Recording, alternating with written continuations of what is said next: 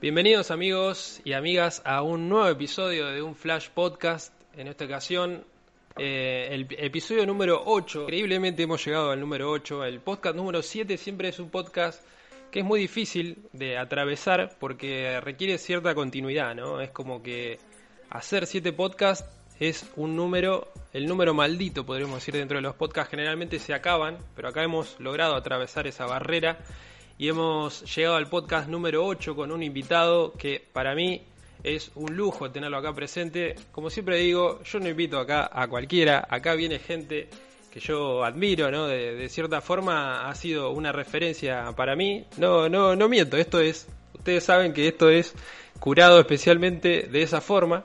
Y en esta ocasión traigo nada más y nada menos que a un autor independiente que he conocido en el año 2016 aproximadamente y es el señor Pablo Vigo. Fuertes aplausos. Me aplaudo yo también, no sé qué hago. Muchas gracias. aplausos así de, producción. ¿Cómo estás, Pablo? ¿Cómo... ¿Qué onda? ¿Qué... Estamos acá sábado de la tarde. ¿Qué estabas haciendo? ¿Qué es de tu vida? Bueno, primero empezar a, eh, por decirte muchas gracias, por darte las gracias por haberme invitado. No sabía que era el número 8, el número 8 es el número que más me gusta. Ah, mirá. Este, playero, no sé, nací un 8 de diciembre, este, no sé, el, 8. Vivo en un piso número 8. Uy, mirá. Este, hay que jugarle, hay que jugarle. Hay que jugarle, hay que ponerle, hay que ponerle alquini. este, ¿Qué estaba haciendo? Bueno, recién, no sé si es romper la, ni siquiera la cuarta pared ni nada, pero como romper el velo de, dramatismo, de ficción, este, que, tiene todo esto y, era, es, es sábado, sábado, sí, es, sábado, ¿qué, ¿qué, es hoy? 16, sábado 18 sábado 18, día 148 de, de la pandemia, este, y acababa de terminar de dar clases, este, son las, ¿qué serán? Las 5 y pico. 6 menos cuarto. 6 menos cuarto, o sea, a las 5 terminé de dar clases, empecé de la mañana, este, me tomé un café y a hablar con Alex. Perfecto, perfecto, ahí estamos. Pero ¿cómo preferís que te diga Alexander, Alex, Alex? no, Alex, Alex, Alex. Alex. Sí, generalmente ya todos me dicen Alex. Mi familia me dice Ale, mi vieja me dice mm, hijito. Nah, nah. eh, pero no, no, Alex, Alex está bien. Hay que aclarar que eh, yo siempre arranco como contando un poco cómo conocí a, la persona, o sea, por qué la, persona con la que estoy hablando eh, ha sido invitada a mi podcast, a este lugar de lujo que hemos congeniado, pergeniado o como se diga. Eh, y bueno, voy a, voy a empezar a contar un poco la, experiencia. Yo lo conocí a Pablo, en realidad conocí su obra primero, eh, que era la revista Doppler, uy, siempre Doppelganger. Exactamente, ahí está, tal cual. Bueno, y siempre me gustó cómo dibujaba. Y en el año 2017 yo saqué Intro, eh, que fue mi primer libro, y empecé a ir a ferias, a ferias así, y como que ahí conocí el libro que sacó él, que era es Lo Salvaje. Y ahí como que me volví recontra remil fan porque era como su, su primera obra y como me gustaba eh, todo, cómo estaba el, el, diseño del libro, los dibujos, todo. Y bueno, llegué a contactarlo a él. Y quiero aclarar algo que me pasó el otro día, que fue que yo me puse a, para contactarlo para el podcast, me puse a ver los mensajes de Instagram y me acuerdo que te había escrito, ¿no? Como para... Eh, vos habías hecho un dibujo de Tevez y yo te, te había... Perfecto, y te había, te había hablado como para ver si te lo podía comprar. Y vos me dijiste, eh, ¿cómo andás? Como que... No me acuerdo si era de Tevez o de Riquelme. Me parece que era más de Riquelme. No, no, es de Tevez, es de Tevez. ¿Era de Tevez? Ah, ok. Te voy a mostrar acá este dibujo ah, de Tevez. cierto. Ahí, esperemos que se vea bien en la cámara. Eh, un dibujo magnífico. No sé dónde salió publicado esto. En La Nación. En La Nación. En La Nación Deportes.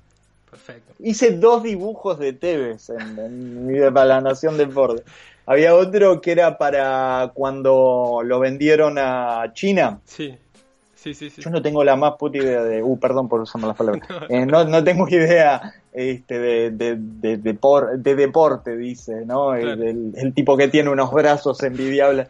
Eh, no, tengo, no tengo la menor idea de fútbol. Me, me enteraba ahí por... ¿Y a Riquelme lo dibujaste?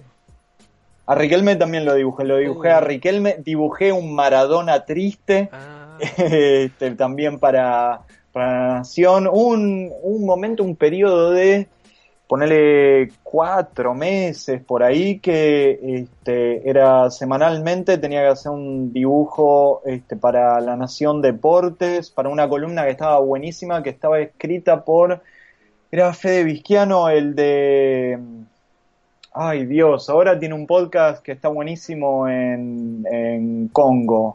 Eh, y tenía la... ¿cómo, se llamaba el que era el presidente de la AFA? Eh, Don Julio, ahí está. Claro, era uno de los editores y, editores editores de la revista Don Julio, que era una revista de deporte, de fútbol más que nada. Claro. Este, que estaba, que tenía relatos, estaba súper bien esa revista y muy, muy linda del diseño y todo. Sí, creo que era Fede Vizquiano, Fede Vizquiano, era, ¿cómo Bueno, era un chabón que escribía re bien y a mí me encantaba todo lo que, lo que escribí y me interesaba a mí y tuve que dibujar cualquier entidad deportista. ¿Y el de Riquelme lo tenés? El de Riquelme lo debo tener por algún lado. ¿Qué vamos a intercambiar por ese de Riquelme? Porque yo, el, bajo de, ahí de Paul McCartney. No, yo soy, soy fanático de Riquelme. De hecho, mira, justo, justo tengo la camiseta que se ve allá atrás. No sé si se llega a ver. Sí, sí, sí. Bueno, esa es de Riquelme. Eh, ¿No es Barcelona eso? Claro, cuando estuvo en el Barcelona. Ah, en el eh, Barcelona. Sí, Así que justo, mira, justo se la... No sabía que habías dibujado a Riquelme, sino, no también te pedía... Si mal no, si mal no recuerdo, creo que lo tengo a Riquelme. Creo que el de Maradona se lo, se lo regalé a mi tío. Este, lo tengo, lo tengo que buscar porque fue hace, fue hace un tiempo, ya fue hace un par de años. Este, pero, pero sí, no era, no eran como de mis encargos preferidos en el sentido de que me llamaban el, los viernes a las 11 de la noche y tenía que tener la pieza terminada con, con bocetos y correcciones en el medio para el sábado a la una de la tarde. Eh, yo los sábados... Claro, sí, no, no, era un bardo, era un bardo total, era como, y, me decían solo, eh, este, el director de arte me decía, es sobre tal, bueno, sobre tal jugador o tal evento que pasó y eso. Este, y los queremos a todos parecidos. Yo no dibujo a las personas muy parecidas, ¿no? A, las personas. Es como. Es como otro campo, ¿no? La caricatura y el dibujo son dos cosas re distintas. Pero tampoco, tampoco querían caricatura, caricatura tipo caricatura de el, paseo de los artesanos de Gessel. Ordóñez, claro, la, el labio ahí, viste, infladito y las pestañitas así para arriba. el cuerpito así de chiquitito, viste la cabeza. Este, no querían eso, este, querían como más retratos. A mí no me salía, pero bueno, yo qué sé, era trabajo. Eh, de trabajo mal pago, dicho se pasó. Este, pero yo qué sé, duró, duró lo que duró la columna de, del, escritor este Fede, Fede no, no me acuerdo exactamente. Ya lo, buscaremos, después en edición le metemos un, abajo, un, cartelito abajo. No, no, pero este, este estaba bárbaro. Eh, bueno, está, está bárbaro, digamos.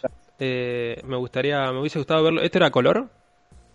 Sí, ah, sí, sí. Era de cuando, ¿sabes de qué? A mí me acuerdo de que era esa historia, porque era cuando Tevez este, se le quedó el auto en mitad de la Panamericana que estaba yendo para un recital, un recital de cumbia también mostrando qué tan blanco soy y qué tan, qué tan clase media, ¿no? Todo. Este, y, y se le había quedado como, como si te dijera un Porsche o un Corvette o un auto, pero alta gama es poco. Claro. Este, en mitad de la ruta y estaba él con los amigos empujándolo y creo que había caído la policía y hasta que no lo vieron a Tevez pensaban de que se iban a afanar el auto, que se lo habían afanado, una cosa por el estilo. Este, así que sí, ese, de esa era la nota. y, de ahí salió, salió el dibujo. Bueno, y Y bueno, me acuerdo que te había pedido el dibujo y me dijiste, eh, yo como que te conozco, me re gusta intro y quedé como re sorprendido porque mm, posta que eras para mí un, referente eh, muy importante. Yo siempre digo, para mí los dos mejores dibujantes, acá momento tirador de flores, eh, era Luciano Vecchio y Pablo Vigo, para mí era como los dos, los dos dibujantes. Eh, ¿Cómo eran? ¿Cómo eran? ¿Y ahora? No, ¿Y ahora? no, verdad. Y ahora tenés que sacar un nuevo libro. ¿Qué sé yo? Vamos a ver, vamos a ver. En ese, vamos a ver yo estoy hablando versión 2017. Bueno, en el 2017 salió Sereno, que me gustó mucho. Fue, eh, ya te digo, mi, mi segundo libro favorito junto con Lo Salvaje. Y, y, también salió Intro, que fue el tercer libro mejor de ese año. Eh, hay personas que dirían el primero. Claro, mi mamá, mi mamá diría el primero. Ah, mucha gente, mucha gente. Y, y bueno, vos me conocías, entonces fue como que, y ahora me puse a ver la, los mensajes y fue como que re, re sorprendente en ese momento, es como que, uh, mirá, al final a quien yo admiraba me conocía y, se dio todo, todo así. Y bueno. Pero digo, Alex, es como, es el mundo de la historieta, sobre todo argentina, es como, es lo suficientemente grande como para que hayan facciones, facciones está mal usada la palabra, pero como que eh, sabes quiénes son este, los que se tiran para más a la experimentación o que, está, que se mueven todos juntos este, y, y quienes este, tienden más a cierto tipo de narrativo, quienes laburan más este, con tiras, o sea, está, está como segmentado, pero este, más no segregado, este, pero somos tan, es tan poca la gente que es como que más o menos si prestas un poco de atención y eso es como que eh, ciertas personas es como que salta las terminás conociendo, sobre todo si comparten las cosas en, en las redes como lo hacías vos en, en ese momento, ahora también y todo, pero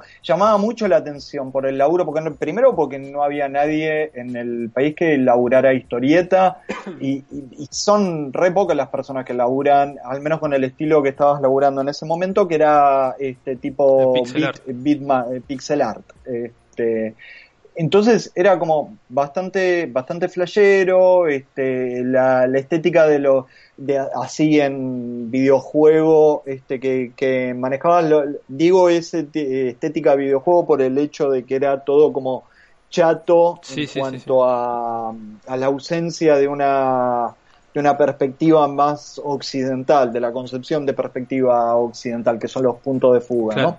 Eh, este, y, yo le mostraba, me acuerdo de que eh, le mostraba a un par de alumnos que tenía en ese momento que eran más chiquititos, este, que les copaban mucho los videojuegos y ya habían como desarrollado una estética que, que les llamaba la atención de los videojuegos. Entonces, ponele 2016, con todos los avances en los videojuegos, estos estos pibes y sobre todo a uno, bueno, ponerle a mi, mi sobrino Mateo, este, le, le gustaba el, el, GTA San Andreas, ah, este, que era como, que ni, aparte creo que no, apenas había salido cuando él había nacido el GTA San Andreas, y le copaba todo lo, que él decía, no, es como lo viejo, lo viejo. Yo me sentía más, más abuelo imposible, es como, esto era Gloria, era el Super Nintendo para mí, era todo lo que estaba bien. Y llamaba muchísimo la atención y, y nada, y tener,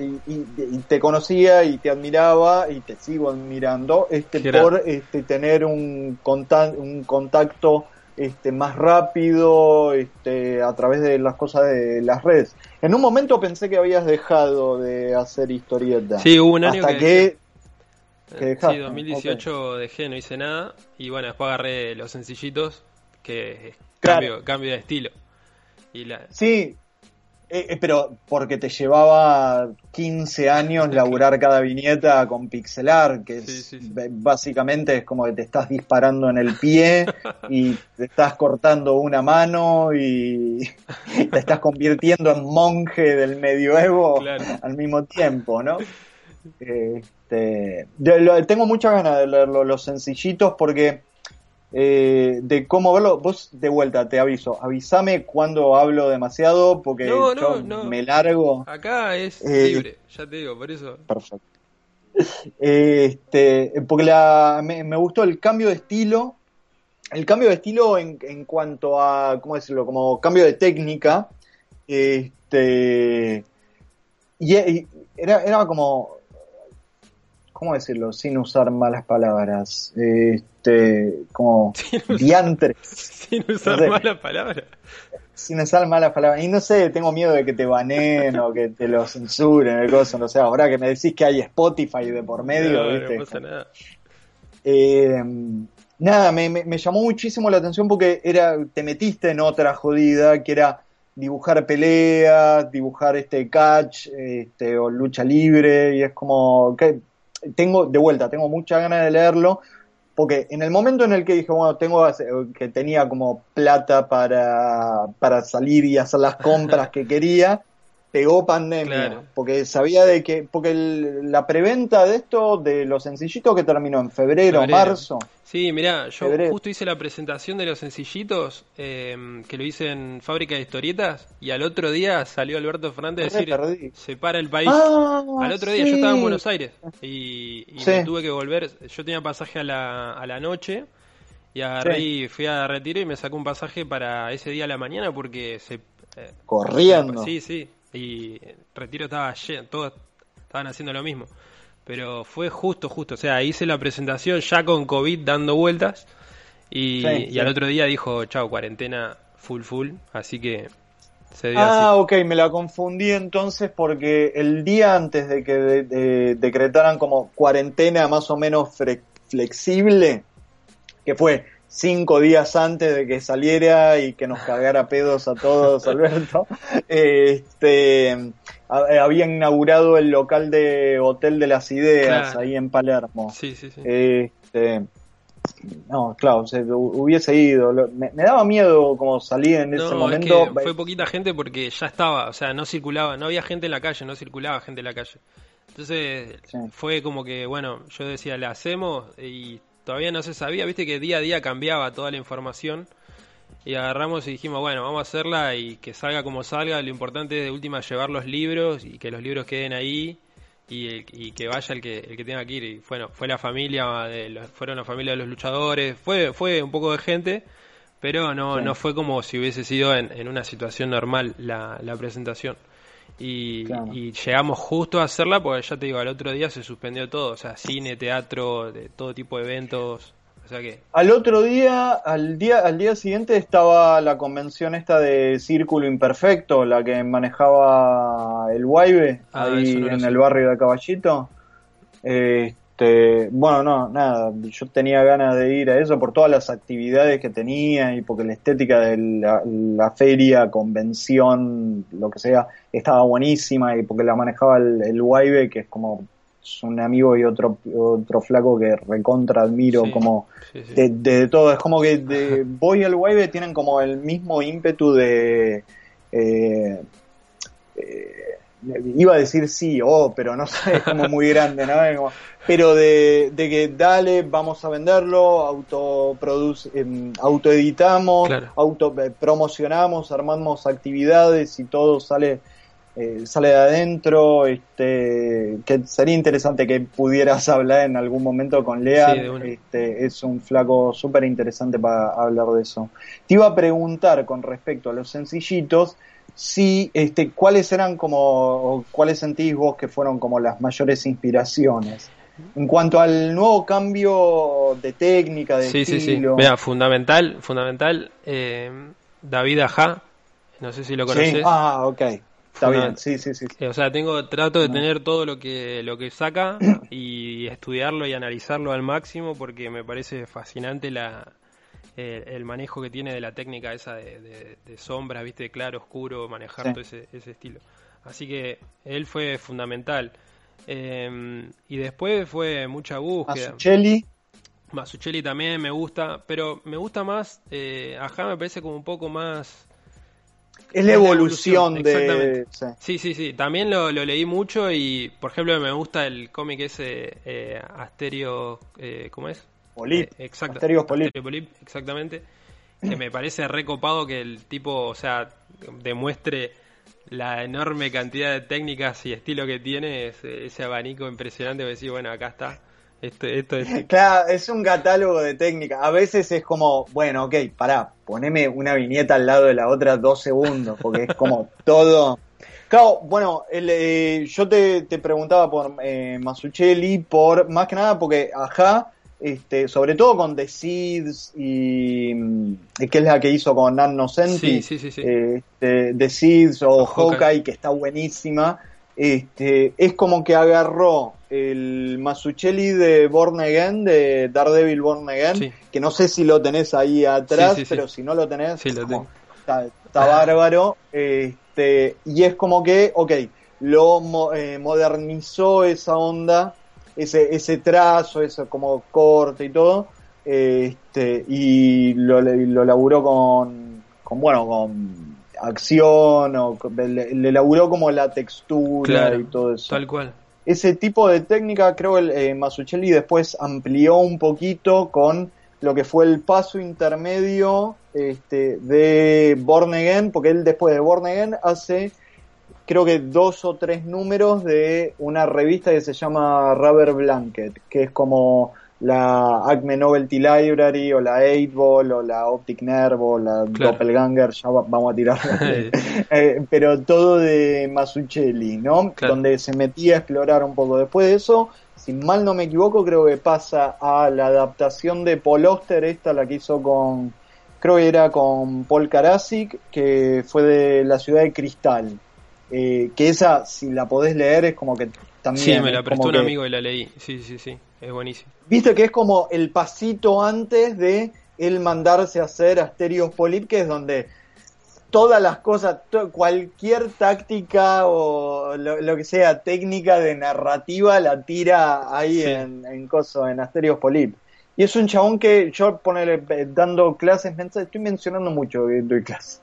Este, pero lo, lo traigo a colación mucho en, en clase por el tipo de camino que hizo en cuanto a evolución de estilo, que es como que les mostrás este, eh, Batman año 1, después Born Again, que Born Again se va poniendo como más plástico el, el estilo, este, los colores son como mucho más de expresionismo abstracto, que en el sentido en el que están re bien elegidos este, por la temperatura de la escena y cómo vibran. Y después con Robert, eh, Robert Blanket, y te- le hago todo, les hago Sí, todo sí. el camino para que vean que para llegar a la síntesis de estilo de eh, Asterios Polip, conviene, en el mejor de los casos, pasar por el, el figurativo ex- extremo de este, Batman Año 1 Claro. y esas cosas. No, no es obligatorio, por supuesto, pero es como acá tenés a alguien que para hacer este Asterios Polip tenés que saber lo que estás Claro. haciendo, es como que no caes de casualidad. Este, no solo con el dibujo, sino con. Porque el dibujo es como. está recontrapuesto en esto, lo que es de teoría mía y de otros dibujantes, ¿no? También que el dibujo de la historieta no, no, no es dibujo ilustrativo, sino como es un sistema hiper complejo de símbolos este, para contar una historia, digo, para que no haya separación entre lo que es la eh, no es premeditado lo, lo- la tipografía, o sea, lo, lo universalmente, lo que nosotros universalmente entendemos como A o como B Claro. o como lo que sea, este, este, sino incluir, que no haya una separación entre texto y dibujo como si fuesen dos cosas diferentes o que tienen que, eh, que combinarse como si fuesen un pantalón y una remera, sino que es todo como parte de lo mismo y tendría, idílicamente, ¿no? Tendría que fluir de la misma, Claro. eh, en el mismo tono, ¿no? Este, me parece que en Asterios Polipes como que se, se recontra borran esos, los límites límites, sí. de, de, de eso. Por ahí la historia, yo qué sé, a mí me gustó, pero ponele que hay veces que es como que peca medio de como demasiado caricaturesca o medio o ciertas cositas un toque cliché. Claro.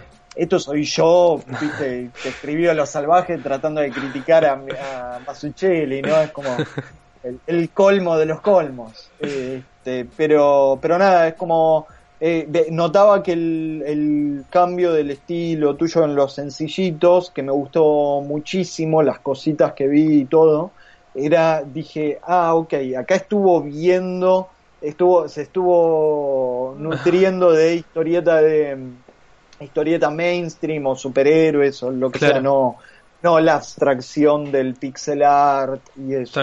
por un lado dije, bueno, bien por Alex, porque me, imaginé de que tu mano, tus ojos estaban destrozados de ver la compu laburando y sí, me pasaba que tampoco era, o sea, como que durante, como vos decís, eh, X cantidad de tiempo, bueno, fueron como tres años, dos años que estuve haciendo intro. Eh, no, yo no dibujaba, o sea, porque con el pixel art no podés. O sea, yo bocetaba más o menos cómo iba a ser la página, pero después era directamente de mouse y, hasta romper el mouse no, no paraba. Entonces, rompí tres mouse. Mira, te cuento esa que no sé si la sabía. Te rompí tres mouse haciendo intro. Eh, los tengo, los tengo ahí, los tengo de recuerdo. Eh, y era, era agachar la cabeza y darle, y darle, y darle. Entonces yo no dibujaba. Y ahora con los sencillitos era como que, era como mi Born Again, yo decía. Era como arrancar de cero, agarrar un, lápiz y, la goma, ¿viste? Y empezar a probar, a probar. Y así hasta, hasta llegar al resultado que fue lo que quedó. Que me parece que quedó se volvió un podcast de, mío. Después vamos, a, pasar a, hablar de lo salvaje. Pero me parece que quedó, quedó como que se ve que es mía la obra. Eso me gusta. Que, o sea, tanto intro como sencillito son dos cosas distintas. Y, pero me parece que, son de la, misma, mano. Exactamente. Que creo que eso está, está bueno. Y eso es lo que yo veo en estos autores que vos nombraste. De que por más que cambien el estilo. Otro que me parece que hace eso eh, es eh, Valiente acá en Argentina. Que sí, cada libro que saca cambia el estilo y vos decís, bueno, sigue siendo Sans Valiente. Eso creo que es el camino al que hay que apuntar para mí. Sáenz Valiente es como es un iluminado total en cuanto al dibujo, es una demencia lo que labura el chabón.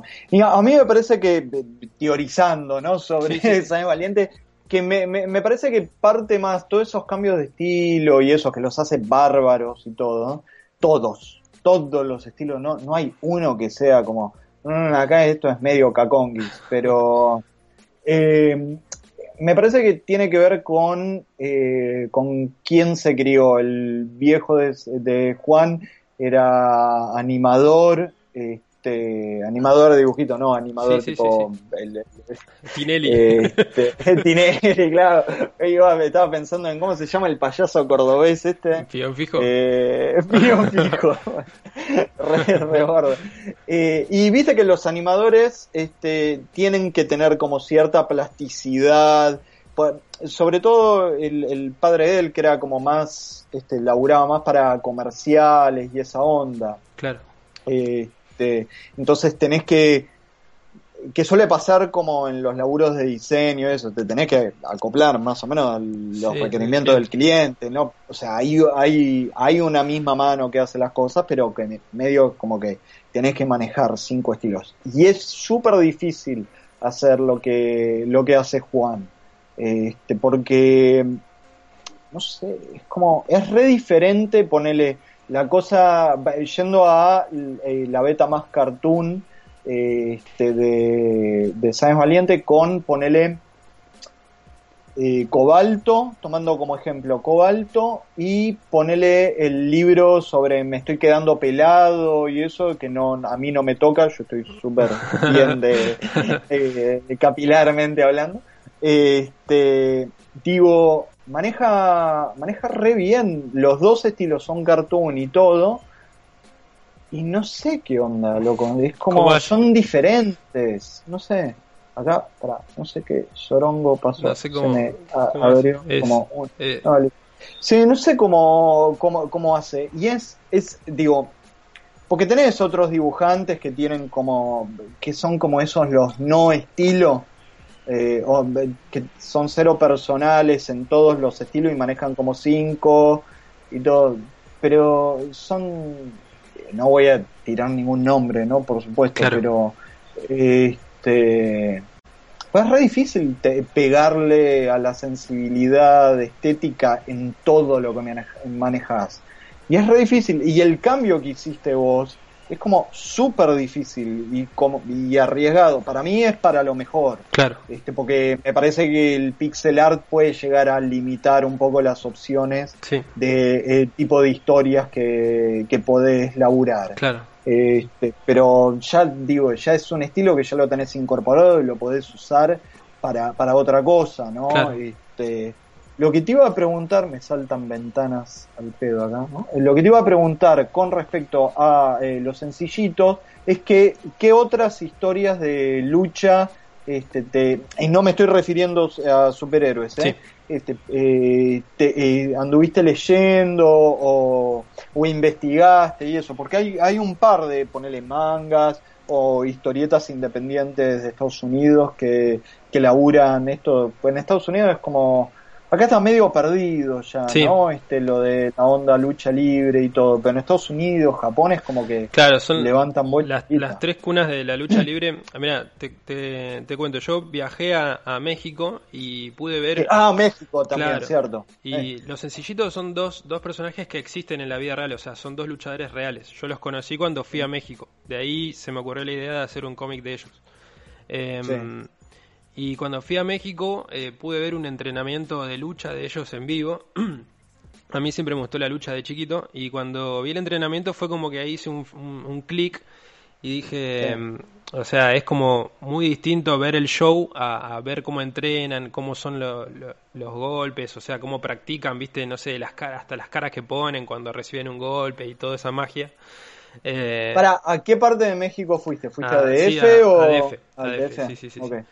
Y, y bueno, entonces dije, quiero hacer un, eh, un cómic, eh, pero que sea como lo más real posible, o sea, que, que cuente, o sea, si bien obviamente es fantasía, eh, yo lo que veo en, en los cómics de lucha es como que son muy exagerados, ¿viste? O sea, por ejemplo, no sé, un, un luchador, no sé, agarrás los de, el de, Miñola, ¿viste? El Hellboy de Miñola, y es como que, ¡pum!, una piña así en la cara y está, el tipo así.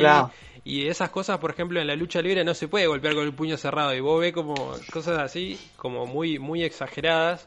O hay un, hay un dibujante que se llama eh, Daniel... Ay, no me acuerdo cómo se llama.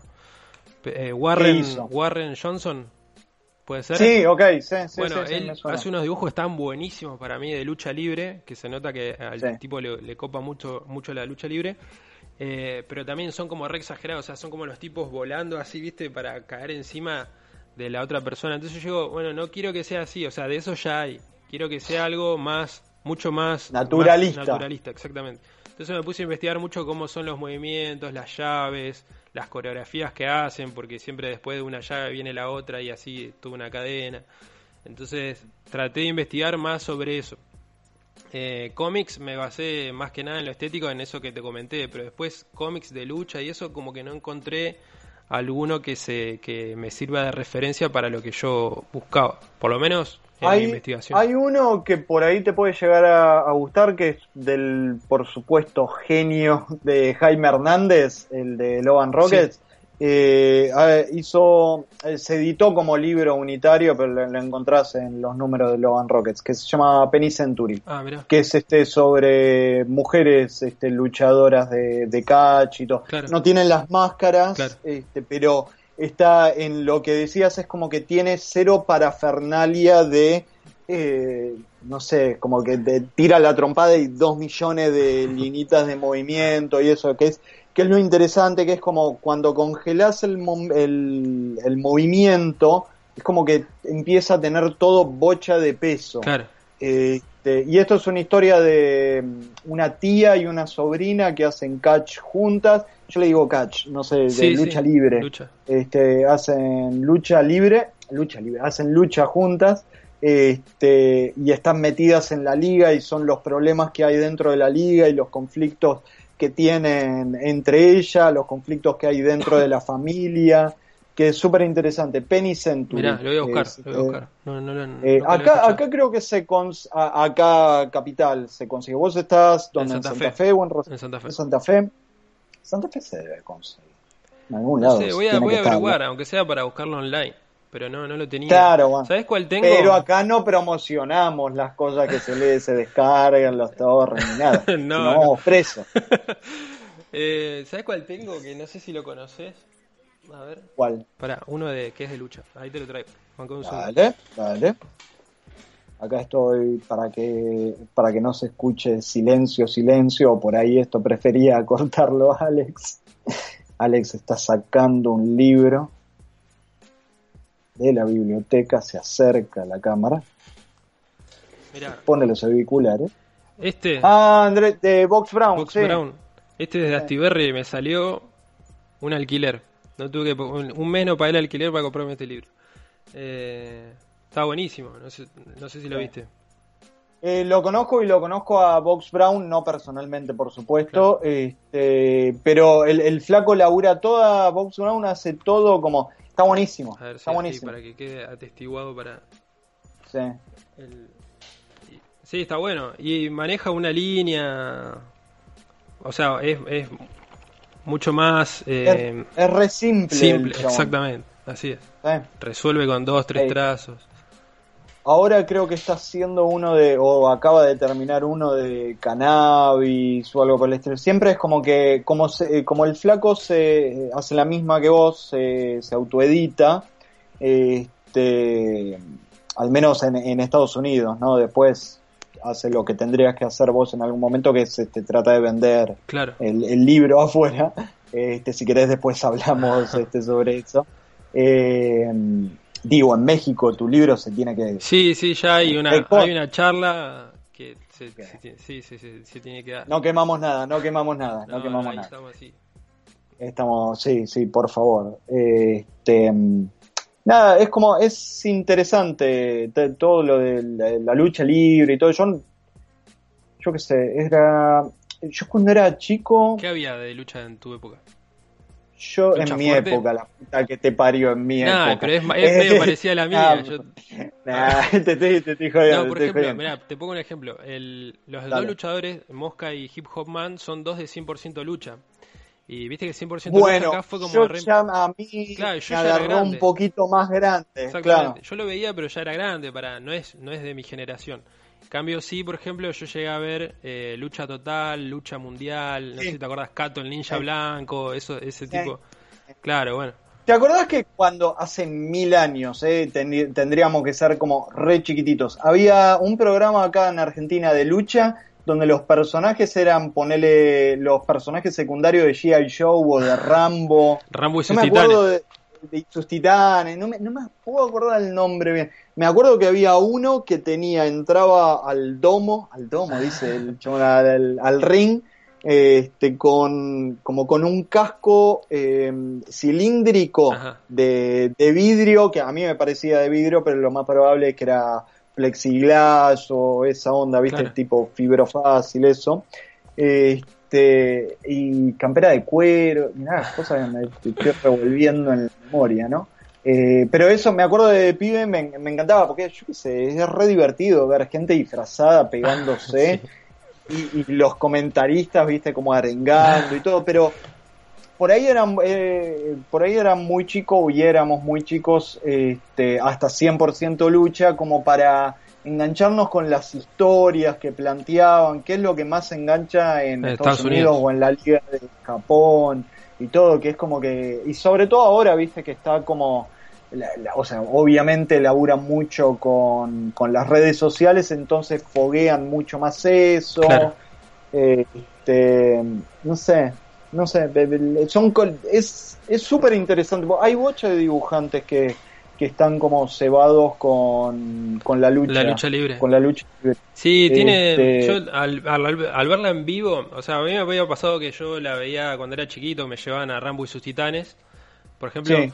Seguramente era eso. Claro, Beto. sí, sí. O No te escuché cuando me lo dijiste. Sí, sí, eh, yo, mirá, te, te cuento, la primera foto que yo tengo en que me subí a un ring de lucha libre, habré tenido dos años, ponele, y eran Rambo y sus titanes. y casualmente ese ring lo tienen los el padre de los sencillitos. Eh, lo tiene en la casa, ¿viste? Y es como esos círculos, ¿viste? Que se cierran en la vida, que voy a decir, bueno. Y me decían, después cuando vayas allá, tiene que armar el ring y te saca una foto de grande en el ring. O sea, eh, es como, no sé, es algo mágico de la vida. Y, viéndolo en vivo, eh, o sea, si algún día puedes ir a México y, no sé si, si, fuiste, pero si algún día puedes ir, no, no, no. Eh, trata de ir a un espectáculo de lucha libre porque es, es algo impresionante. O sea, se vive eh, para mí es como una mezcla de, es como teatro y un espectáculo así tipo de rock, ¿viste? Son como rockeros los luchadores, una cosa así. Es que es muy muy mágico. Para mí está buenísimo, sobre todo la, mexicana, este, la movida mexicana, porque la, cuestión de las máscaras, ¿viste? Es como, eh, si bien la lucha libre parece parece como algo, está bien, me imagino que viene todo de lo greco-romano, ¿no? Este, pero digo, no es azteca, que es la herencia directa en México y en Latinoamérica. Este, eh, pero cómo, cómo está apropiado, apropiado y este, moldeado a, a los colores mexicanos, ¿viste? Los colores mexicanos me refiero a este estallido de, colores super saturados en contraste a lo que es Estados Unidos, que es como, no sé, Randy de Macho Man o The Undertaker y toda la, bola esa. Este, pero, no sé, este, es súper interesante y la cultura es como que se vuelven locos, ¿no? Sí, sí, es que se vive como el fútbol. Es, o sea, vos vas al, al, al, show, digamos, al, a la arena y hay una tribuna que es de la porra ruda y la porra técnica, viste que son como los malos y los buenos, y alientan y tienen bombos y tienen banderas y todo es como el fútbol. Y después están en las calles, en todos lados de la calle, sabes, puestos de máscaras, grafitis en las paredes, locales de lucha libre. Lo viven como el fútbol. Es, yo quedé loco, quiero volver, oh. quiero volver con el libro, que sería como lo ideal. Hacer una presentación allá, algo sería como, ya está, ahí me retiro. Eh, te, quiero, te, quiero, preguntar de lo salvaje, que no, al final no, nunca llegué a, preguntarte nada. Em, hay algo que siempre me llamó la atención, que yo lo, lo, tomo como influencia, que es el tema del diseño. ¿Vos sos diseñador gráfico? Sí, estudié, yo estudié diseño en la Universidad de Palermo, este, pero digo, están como todas esas, sensibilidades y todo por el hecho de que le, prestaba atención de antes y el hecho de que me, parecía que el libro no lo ponía en ese momento, ¿no? Y te estoy hablando en ese momento ya, Dios mío, vaya a saber cuánto tiempo atrás, este, era post 2000, ¿no? o sea, yo creo que empecé la facultad en el 2004, 2005, por ahí. Este, pero antes de eso, es como que, y, no lo ponía en estas palabras, repito, este, veía como el libro como al, un objeto. Esto, esto que se, se habla tanto. Por el simple hecho de que me gustaba tener libros. leía lo, más que podía, que tampoco era mucho, este, no me voy a hacer el, literato este, de repente, eh, pero me gustaba tener los libros, este, me gustaba como la, forma, viste, el hecho de, cómo te acompañan en la mesita de luz, este, de este es mi libro y lo llevo para, o sea, empezaba como a germinarse como esa esa relación y esa dinámica estética con, el formato libro. Eh, lo, que, lo que más profundizó el pensamiento de laburar el diseño del libro y pensar después este, como eh, ritmos de lectura desde el punto de vista de diseño, de empezamos por acá, de que tenga todo un arco mismo el diseño del libro, es este es eh, tan maravillado con el laburo laburo de diseñador de por supuesto Chris Ware que fue el que primero abrió los ojos ahí que, es un diseñador de, increíble voy a decir otra mala palabra. Este, que es un diseñador increíble y que honestamente es como que estoy pensando solo en uno que más o menos le llega, le, está a la altura, que es un uh, otro historietista de Estados Unidos que se llama John Pham, que es eh, John como John J-O-H-N y Pham P-H-A-M. John ah, Pham. Este, que em, ay, ¿cómo se llama? WK creo que se llama el primer libro, libro de él. Antes tenía como su revistita y todo. este, pero que, es un flaco que también se, se mete a, investigar mucho con, eh, con sistemas, eh, sistemas raros de impresión. Y me refiero a raros por la cualidad como... Eh, multiplicada que tiene, ¿no? Esta, la producción en masa, mejor dicho, que tiene, que tiene que tener la historieta, ¿no? Eh, este, entonces eh, John Pham aplica como serigrafía, aplica tintas raras, es como labura mucho el diseño. El libro de él viene con un CD, es como... Y, yo creo que Chris Ware le, le, abrió la cabeza a sus contemporáneos y gente que venía antes de, de él este, para laurar eh, al libro como objeto, también objeto, no objeto, este, y, subir de, nivel, ¿no?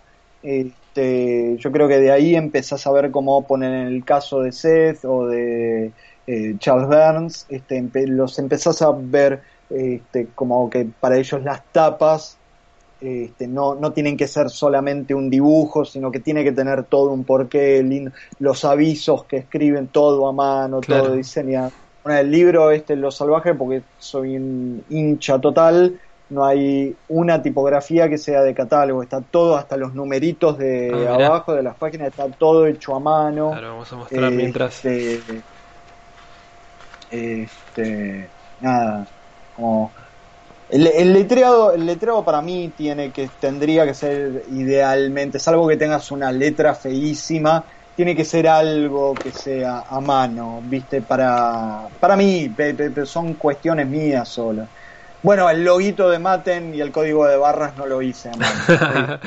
que después me enteré de que podía, podía hacerlo el loguito a mano. Eh, y, y, dije, ay, no, creo que macana. este, pero, pero nada, el, diseño para mí es súper importante, sobre todo en esta época, digo.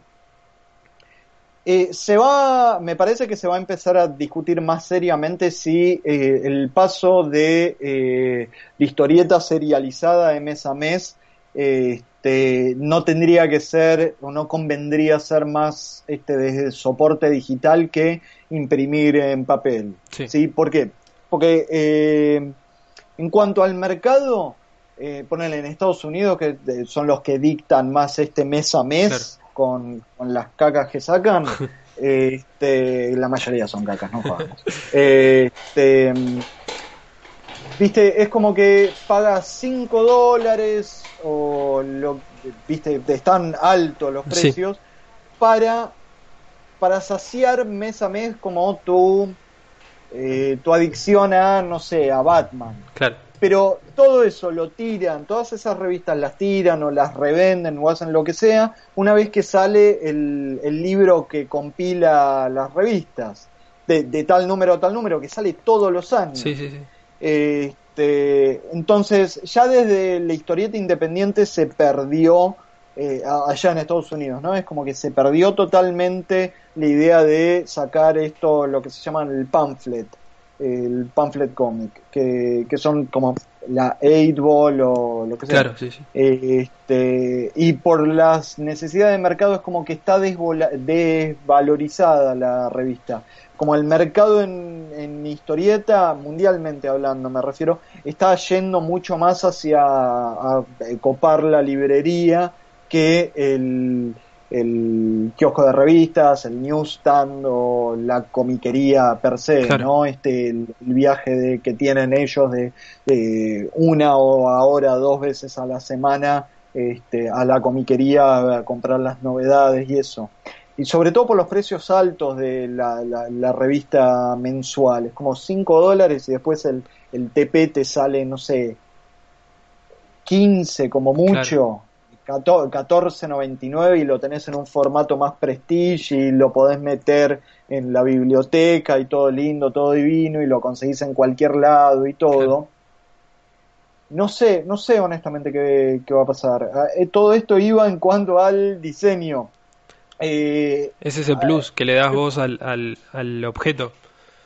Claro, bueno, ahí está lo que iba. Es como que si vamos a gastar papel, si vamos a gastar papel en, en algo, ¿viste? Vamos a hacerlo valer. Claro, exactamente. Este, vamos a aprovechar, vamos a pensar el camino en el que, eh, en el que estás laburando el, el, objeto y no tirar como, ok, Arial, porque ni siquiera Helvética, Arial este, arriba de todo, bien grande con el título para que se lea, este, y lo que importa es las la páginas de historieta, ¿no? Es como diseñamos una experiencia de lectura y yo como lector voy a apreciar muchísimo más físicamente y emocionalmente el libro que si, si lo estás laburando como como una manera de empaquetado nada más, como acá adentro está el producto. Sí, ahí dentro está el producto per se, pero vos podés este, hacer valer el papel que le costó un árbol y que nos cuesta respirar a nosotros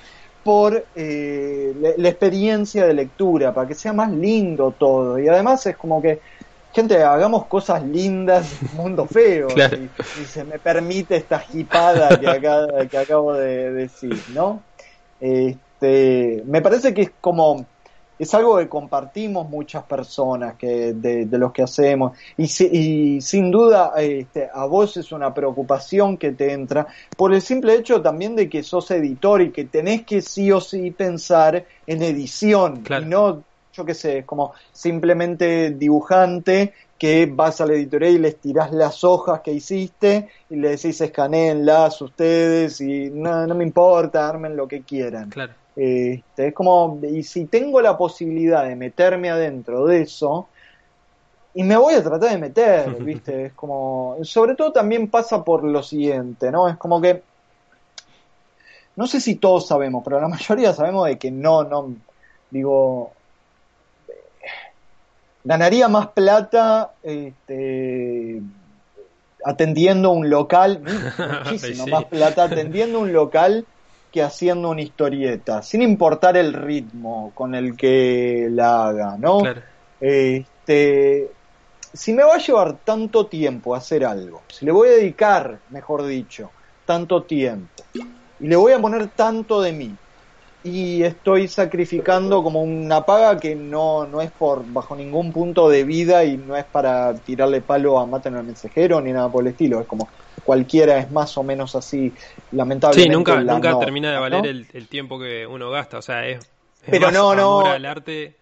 Ni siquiera cerca le pasa, porque no, no es que también podés vivir de la ficción en Argentina, ¿no? Este, entonces, si vas a invertir tanto tiempo en eso, es como que hace, tomate los cinco minutos extra en pensar cómo laburar el, libro, en cómo, cómo hacer de eso algo lindo, ¿viste? Al menos para separarte de el, asco que son las ediciones literarias acá en Argentina, que, que es como, no sé, es este, como, es Unión Soviética sin la onda estética de la Unión Soviética, ¿viste? Es como, eh, este, sí, sí, es, ¿Entendés lo que es una máquina, dibujito así nomás. Es una máquina del nombre del autor grande acá y cosa que se lee así con, en la, la editorial, todo normalizado, sistematizado, es como y sobre todo en esto, ponele, yo pensé hasta el formato en el que tenía que ser impreso eso.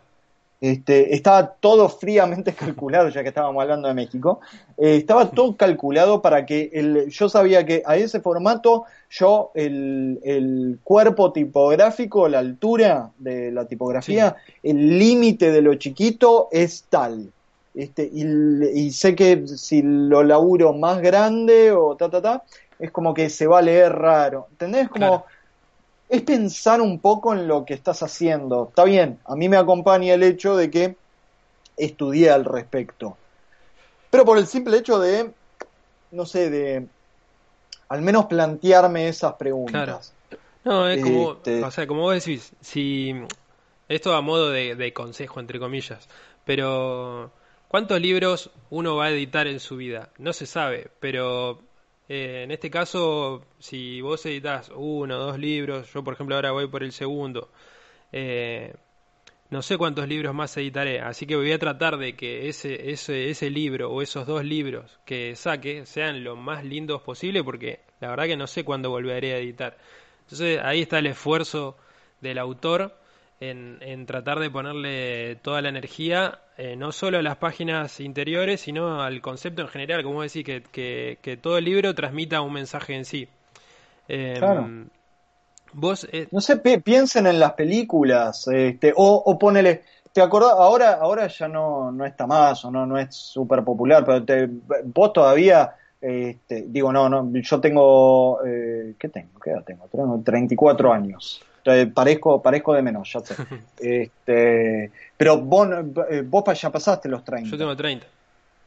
Vos tenés 30 todavía vos eh, te, acordás de lo que era ir a la disquería y comprar los CDs. Sí, sí, sí, sí, que abrías y estaban todas las letras de las canciones, todo integrado. El, librito bien diseñado y copado, es como es un extra, ese es tu disco, este, que es el amor que le pasa al, eh, poner, mi hermano este, colecciona vinilos.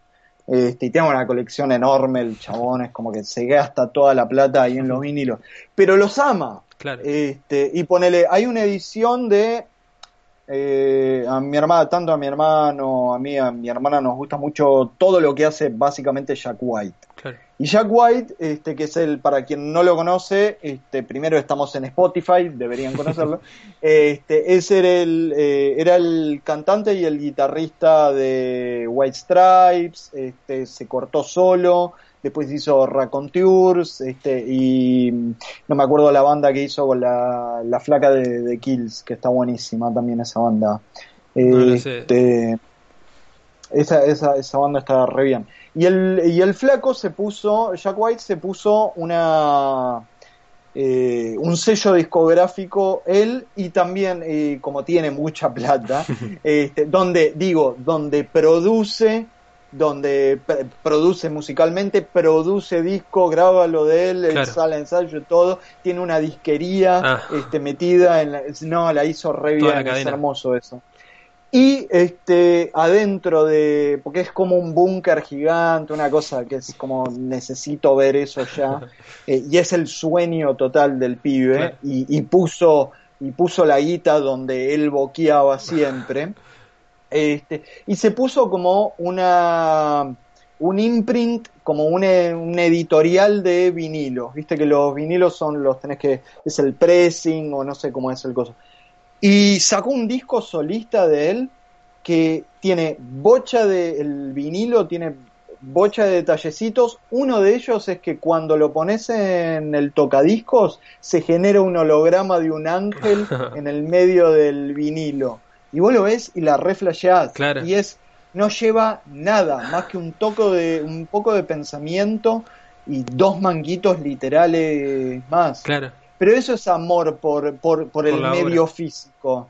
Este, y sobre todo en esta época donde está todo como se está perdiendo como esa cosa de, eh, y acá entro como en teorías mías competitivas y, y, me, y se me cae el carné de viejo adentro, donde digo, donde tener acceso, sobre todo acá en Argentina que estamos como eh, nos prestamos a la piratería, ¿no? Este, pero tener acceso a inmediato, eh, digital, a eh, cualquier cantidad de películas o de, todos los discos del mundo, de bocha de cosas, es como eventualmente nos va a morder un toque. No solo porque te perdés de la experiencia de ir y descubrir esas cosas o, o, de masticar un disco, un libro, una película más tiempo en vez de, ah, bueno, ya terminó, no sé, Raw o no sé, una película de eh, Mártir, viste, como Extremity francesa, este, y apenas termina como, uh, para bajar un poco me pongo un video gracioso en YouTube y eso es como cuando antes es como, ok, ir, tenés que ir caminando, salís del cine después de, Claro. de ver Mártires con el alma totalmente rota, Tal cual. eh, este, yendo a la parada del colectivo y masticás todo eso y te quedás con esa sensación. Es como el final de Truman Show, ¿viste? Lo siguen durante bocha de años y cuando termina es como, uy, qué bien, todo de emoción. ¿Y ahora? ¿Qué más hay? Claro. Este, y pero eventualmente, este, si empezamos como a cederle todo el, eh, el derecho de transmisión en el caso de películas, o el derecho que eventualmente va a pasar con Comixology o cualquier plataforma de eso, que va a ser beneficioso para los autores, seguramente, este, de, eh, de tener como ese acceso yo como Netflix o como empresa este, puedo comprar, ponele, yo, yo Greenpeace en cuanto a las películas, este, o, o eh, PETA, PITA, como sea que se pronuncie, dos organizaciones que apoyo, y Sí. dicho sea de paso, pueden comprar, ponele Holocausto Caníbal, este, que es una película donde se matan animales en cámara, y decir, ok, compro los derechos de Holocausto Caníbal y elijo que no, digo, me, me guardo la película. Claro. Digo, el punto no es que Holocausto Caníbal es, no sé, Casa Blanca o El Tercer Hombre o, viste, como El Padrino 1 y 2, Claro. la 3 se puede ir a cagar y todo. Eh, el punto es que eh, de- eh, vamos a dejar de ser dueños, este, a sacrificar es- esa concepción de ser dueños y de tener acceso a comprar lo que nosotros queramos y verlos a nuestros ritmos, este, y que eso exista, Claro. Este, y que exista fácil y por medios legales, dicho sea de paso, Claro. este, por eh, la accesibilidad y ver, no sé, la, la decimoctava temporada de Stranger Things y eso.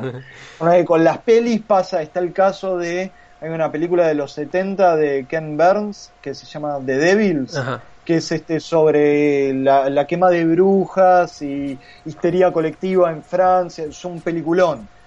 Pero, mismo, eh, se filmó lo, en 1970-71, ¿sí? Primero que estaba cancelada por todos lados, este, por, por, por el puratinismo este, de, de la sociedad, digo, en Italia dijeron, le, no dejaron entrar a los actores principales de la película y los tenían como baneados este, hasta el mitad de los 90. No le, no le- o sea, de- decretaron de que si entra- entraban estos actores a Italia, pisaban piso italiano, este, tenía el gobierno italiano tenía como orden estricta de meterlos presos Ah, por una película. Y no es una película, digo, no es una película zarpada. Claro. Eh, es una película que, que, que de hecho es como bastante simbólica, no, no, no es, no es cruda a pesar de que tiene cosas crudas. Claro. Y esa película, ponele, este, que es sobre quemas de brujas y todo el, el- el- lo que es el Male, Malevecum, que es un libro que escribió hace dos millones de años un alemán, que es de, de dónde sale todos los mitos para quemar al- a las, entre comillas, brujas y paganos y todo eso. Este, esa película no la podés conseguir por vías legales en ninguna parte del mundo. Claro.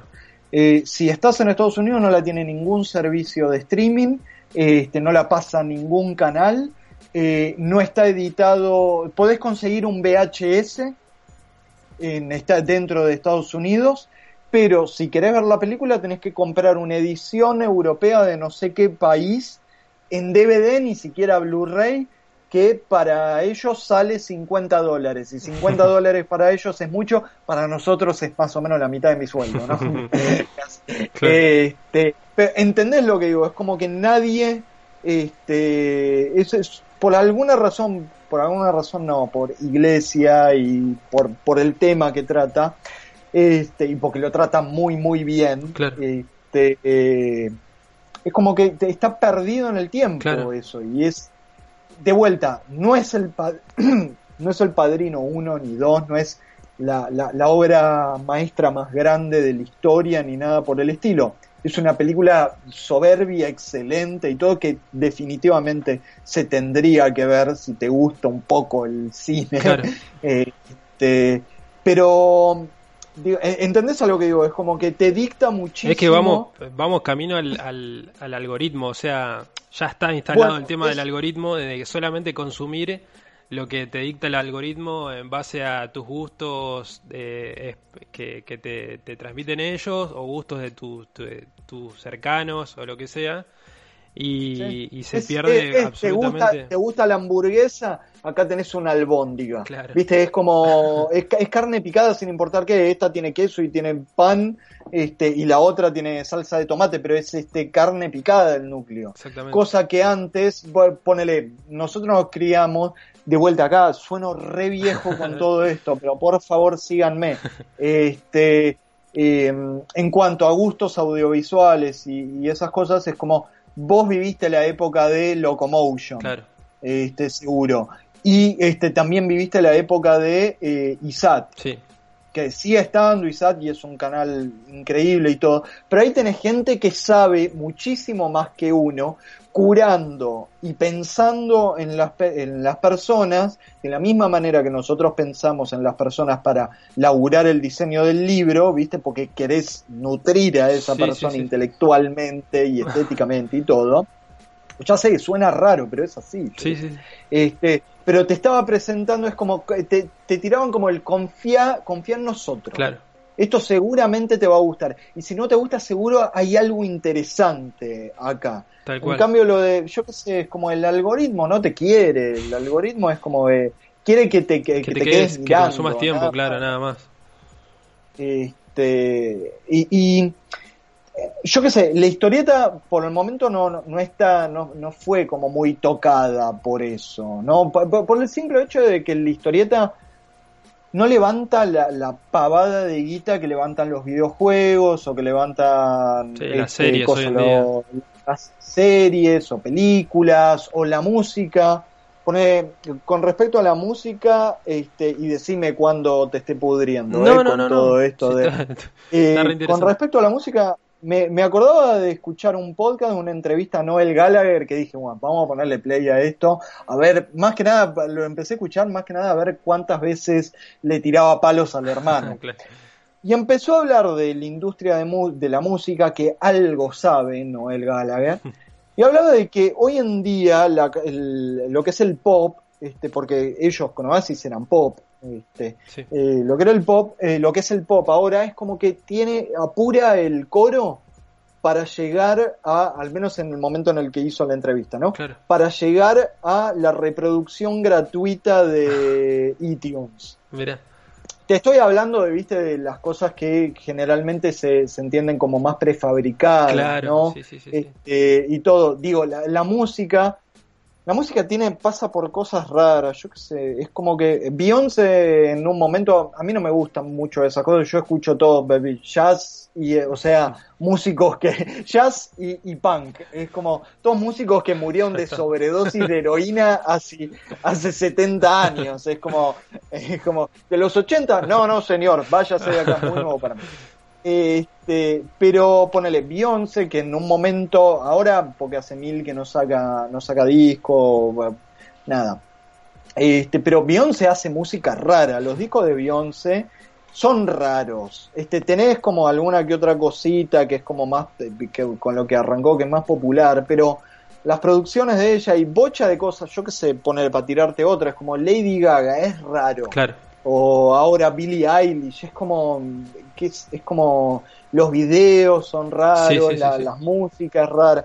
Después tenés por cada uno de estos que son como que, que está buenísimo que gente hiper eh, hiper escuchada, hiper famosa, este, tengan ese tipo de eh, que, pegue esa estética, ¿no? Este, que eh, eventualmente como para el camino camino de héroe de artista me parece como lo más lo más choto del mundo cuando te haces hiper famoso, eh, en el cual podés tomar decisiones vos sobre lo que haces, y haces como la cosa más mitad de tabla, lo más tibio posible. Es como, ok, ahora tenés la, espalda eh, económicamente y de, atención como para mandarte y hacer algo raro. Claro. Es como, ¿entendés? No te ve, hacer lo contrario para mí es la definición de venderse, ¿entendés? Como que eh, no necesitabas más piletas o mansiones. Es, tipo por el momento... MGMT, no sé si conocés la banda esa, MGMT. Sí, Viste que es como que la pegaron, o sea, hicieron la música que ellos querían, la pegaron y, y ahora, o sea, como que no les, no les copó tanto la, la onda de pegarla y empezaron a hacer absolutamente todo lo contrario, empezaron a sacar, ahora hicieron su propio sello y empezaron a grabar con la gente que ellos quieren y no sé, grabaron con uno que no sé, con uno que hacía música africana y todo así, o sea, cualquier totalmente distinto a lo, a lo que uno aspiraría como música comercial, que era lo que apuntaba en su principio. Y me parece que ese es el camino y es lo y eso que el primer disco de MGMT era como que, ok, era dance y era como europeo en sensibilidades y todo por, lo, por la electrónica, pero estaba, estaba bastante bien, yo lo recuerdo como, estaba bueno el disco, yo qué sé. Pero ese es el camino que están este, tomando casi todos los artistas, o sea, que, que tienen cierta aspiración. Eh, como decís, eh, utilizan todas sus herramientas, o sea, todo lo que lograron eh, con, con, esa fama o ese éxito, como hizo Jack White, para aplicarlo a, a, un, a un camino artístico. Eh, está buenísimo. Está buenísimo, está buenísimo. eso. Como el, caso Radiohead, viste, de cortarse solo y de repente. Está bien, lo que pasa es que Radiohead pudo hacer cierto tipo de cosas después de más de 25 años de carrera, donde dijeron, muchachos, ya, ya tenemos la, la piecita del nene está pintada, ya tenemos todo, todo hecho, ¿no? Este, y entonces largamos y largan discos a la gorra. Ahora, yo qué sé, nosotros. Yo yo qué sé, tener un, eh, un éxito. cuando Lo Salvaje, o sea, ¿ya lo planteaste como para sacarlo en una editorial o vos tenías pensado eh, autoeditarlo? ¿Cómo nació la, idea? Yo quería, eh, quería, quería como empezar a meterme en, en ese sistema, sobre todo porque eh, por experiencia previa sabía lo que llevaba autoeditarse y, y, sobre todo bancar económicamente un libro como Lo Salvaje, que son 96 páginas a color, 19 centímetros por 24. Es como, iba a llevar como primero una inversión de poquito, apenas rondando los 100 mil pesos en ese momento. Y yo no tenía 100 mil pesos y tampoco tenía la espalda este, de eh, popular como para hacer un ideame y, levantar esa plata. Sobre todo porque eh, viendo casos de gente más popular, me da medio asquito decirlo de popular en, esos términos, ¿no? este, pero más, más conocida o con más arrastre, al menos en redes, este, que, eh, que yo, con muchísimo más arrastre, estoy hablando de gente que tenía por arriba de 10.000 seguidores, que el modelo Ideame este, les, costa, les estaba costando llegar como a la meta. Claro, sí, sí, sí. A, la única persona que conozco que es como que la pasó, la rompió y la dejó atrás y la hizo pelota es eh, María, María Luque. Claro. María, María Luque en un mes levantó, este, creo que más de 130 mil mm. mangos. Este, en, lo que era en el 2017, 130 mil mangos, este, para, para hacer su libro. Eh, y eso bancado también por un editorial que ponía su dinero y todo eso. Eh, entonces, por el simple hecho también de no tengo a mi disposición 100 mil eh, mil pesos para, para hacer esa, esa inversión, eh, había que salir a buscar un editorial. Ya mientras la mayoría de las historias que están en Los Salvajes salieron de este, Doppelganger, que es este, una revista que estábamos haciendo en ese momento con eh, mi mejor amigo, es un dibujante mucho mejor que yo, que se llama Matías, Matías San Juan. Este, y saliendo ahí, yo mientras las hacía sabía de que en algún momento me iba a compilarlas en libro y las quería laburar a color. En el libro están como severamente editadas este, todas las historias que venían de, de Doppelganger, este, editadas por, por José Sainz, que gran editor. Eh, em, eh, de ahí de Rosario, para quienes no ah. lo conozcan, es el que anda por ahí por Rosario. Eh, y digo, y sabía el laburo extra que llevaba. Y yo honestamente quería ponerme a trabajar con un editorial. Claro. Y lo presenté en dos editoriales este, que estaba, que siguen estando eh, una no sé si sigue laburando o no, la editorial común, este, y me, ambas me rechazaron. Por cuestiones de que justo también cuando, cuando presenté el proyecto, este, em, hubo cambio de gobierno, con, pasamos de Cristina a Macri, este, y estaban todos como que, bueno, estaba todo ese miedo de, eh, de cuánto iba a aumentar eh, la plata, cuánto iba a aumentar la plata. Entonces, eh, las editoriales, sobre todo porque las, las imprentas estaban guardando papel por el cachetazo económico que se podría venir, ¿no? Es una de las cosas que hacen las imprentas, ¿no? Guardarse tinta y papel para después cobrarte la más cara. Este, eh, entonces, eh, dijeron, dijeron que no. Claro. O que por el momento no, o bueno, este es como que no tengo la, eh, la cantidad de lectores asegurados, o no pensaban de que tenían la cantidad de lectores asegurados como para bancar el proyecto. Y Sobre todo que las editoriales trabajan al año siguiente, o sea, lo que por ejemplo están trabajando hoy se va a publicar en 2021, o sea, es como... Yo el libro se los presenté terminado. Ah. Este, o, creo que faltaban cinco páginas, básicamente. Y el laburo de edición que iba a hacer José, que fue bastante también, ¿no? José me castigó. este, y, y Maten, Maten el mensajero, en ese momento estaba, estaba editando historieta. O sea, Maten al mensajero empezó como una revista cultural una revista que para quienes no lo conocen está más cerca de eh, el New Yorker, este, si lo tienen, que del suplemento de cultura de La Nación o de Clarín o de Página, etcétera, ¿no?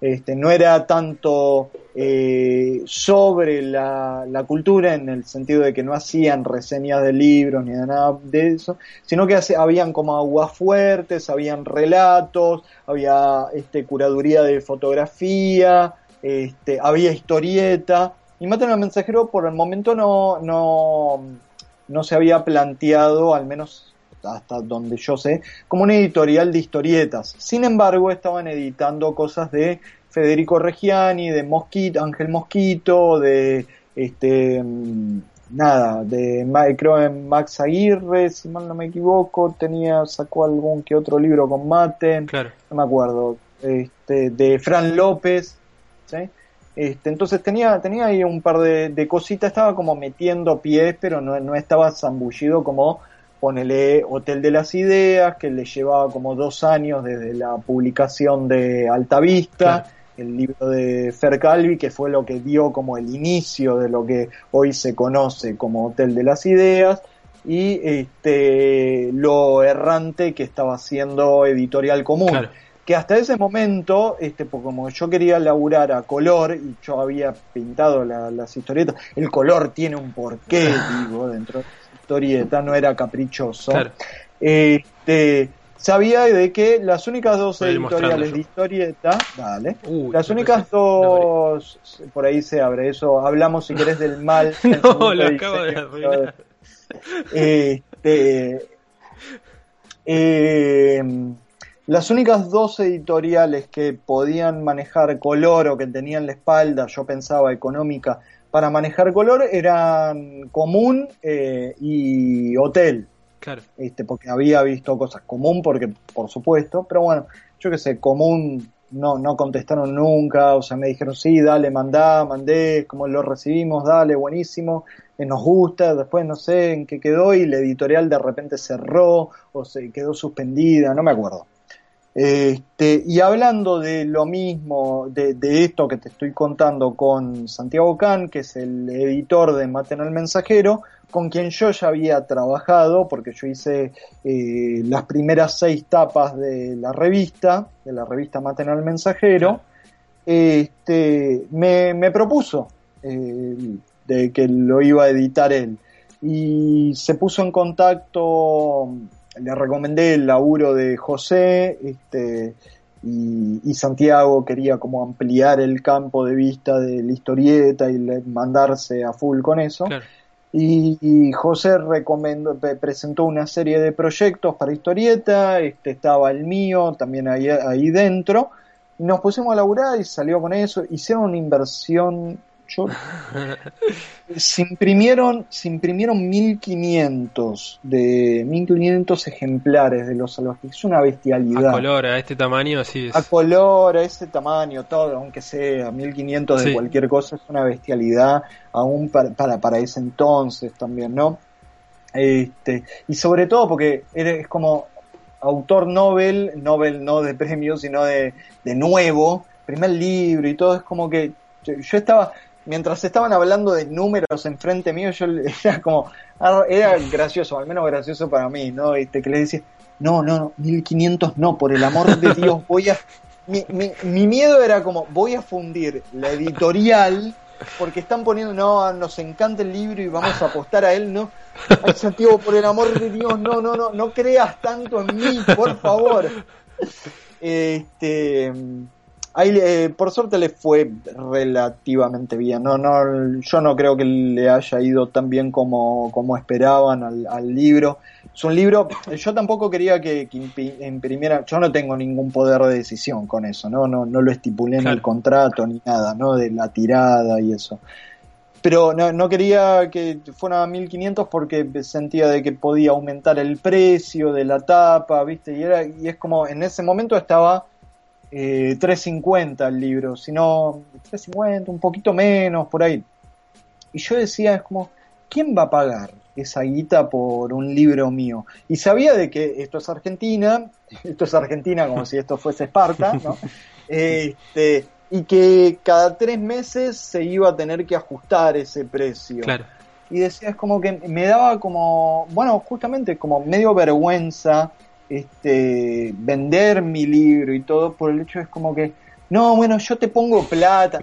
Obviamente nunca llegó a eso, ¿no? Pero eh, es como, no sé, digo, yo estoy contentísimo con cómo quedó el libro, me, a pesar de que hay mil cosas que, mil cosas no, pero hay varias cosas que le, le cambiaría y que por, cómo, por dónde estoy técnica eh, y si se vale la palabra, intelectualmente. o sea, tengo más experiencia en esto de hacer historietas y escribir, escribir historias, este, que veo como que, uy, si le hubiese toqueteado acá o acá, este, yo digo, estoy contento y, y, le puse mucho trabajo al libro, le puse muchísimo trabajo al libro, vieron cualquier cantidad de cambios, eh, la edición fue como bastante salvaje, este, y, digo, José, José Sainz es como que mejoró totalmente el libro.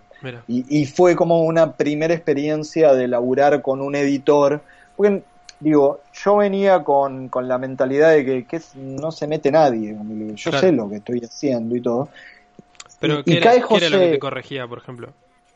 De todo, o sea, viene de lo más básico de gramática, porque escribo como un mono, eh, de, lo más básico de gramática que, mira, si moves esta viñeta de acá a acá, se mejora este, este paso de lectura. O sea, si pones las Doppelganger con las historias de las Doppel con coso, con lo salvaje, empezás a ver bocha de cambios. Claro. Este, y de, sobre todo ahí de cosas de narrativa creo que salvo una viñeta, José no se metió con el dibujo dibujo, en el sentido de que no dijo, salvo una viñeta que no le gustaba mucho cómo estaba dibujada, no me dijo como el dibujo es una chota o lo que sea, no, no digo, no se iba a esos cambios idiotas de el personaje del fondo, movelo por acá, no.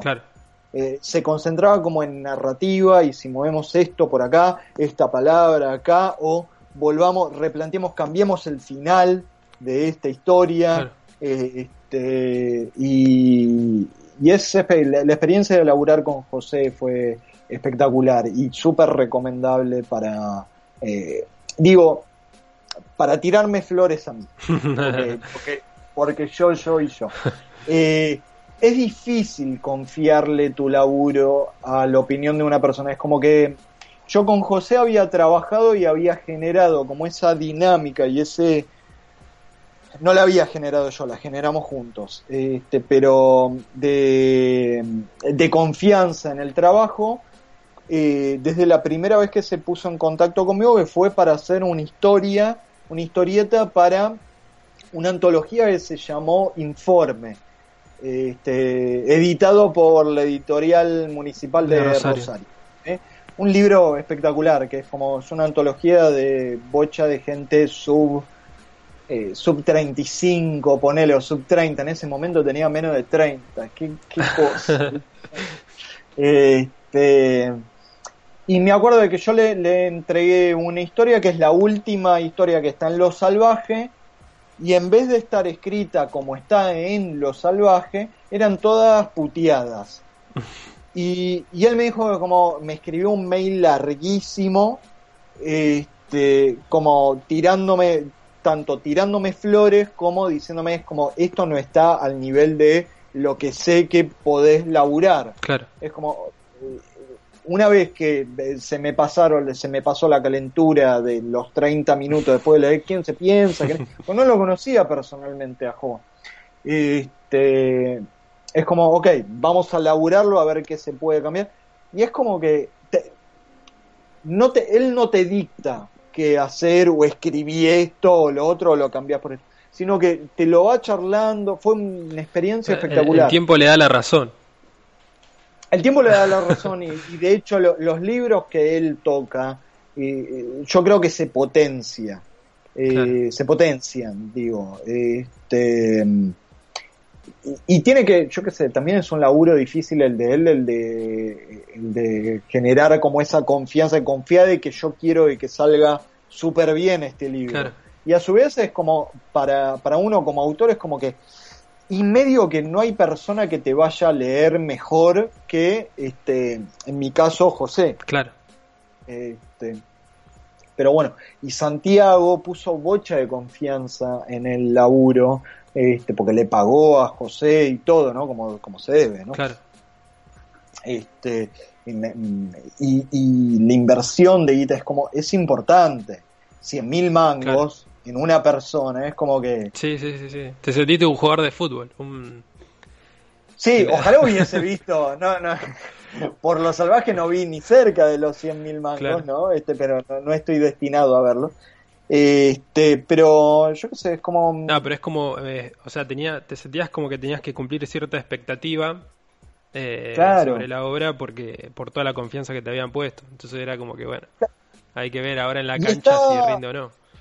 Si rinde o no, este, hay cosas en las que fallé con esto que te mencionaba al principio, como de, de, fallé en no estar más avivado, no prestarle más atención a fogonear este, esto de las entrevistas y eso. Iba a donde me decían y contestaba cual pregunta me dijera, me preguntaran y todo, y presentaba como para hacer muestras y, eso iba a todos los eventos que me invitasen, ¿no? Este, eh, pero nada, es, es, es como una cosa eso de no está dentro de mis habilidades como que, ok, mi límite llega en, yo te puedo entregar a mi criterio el mejor libro que puedo hacer en ese momento.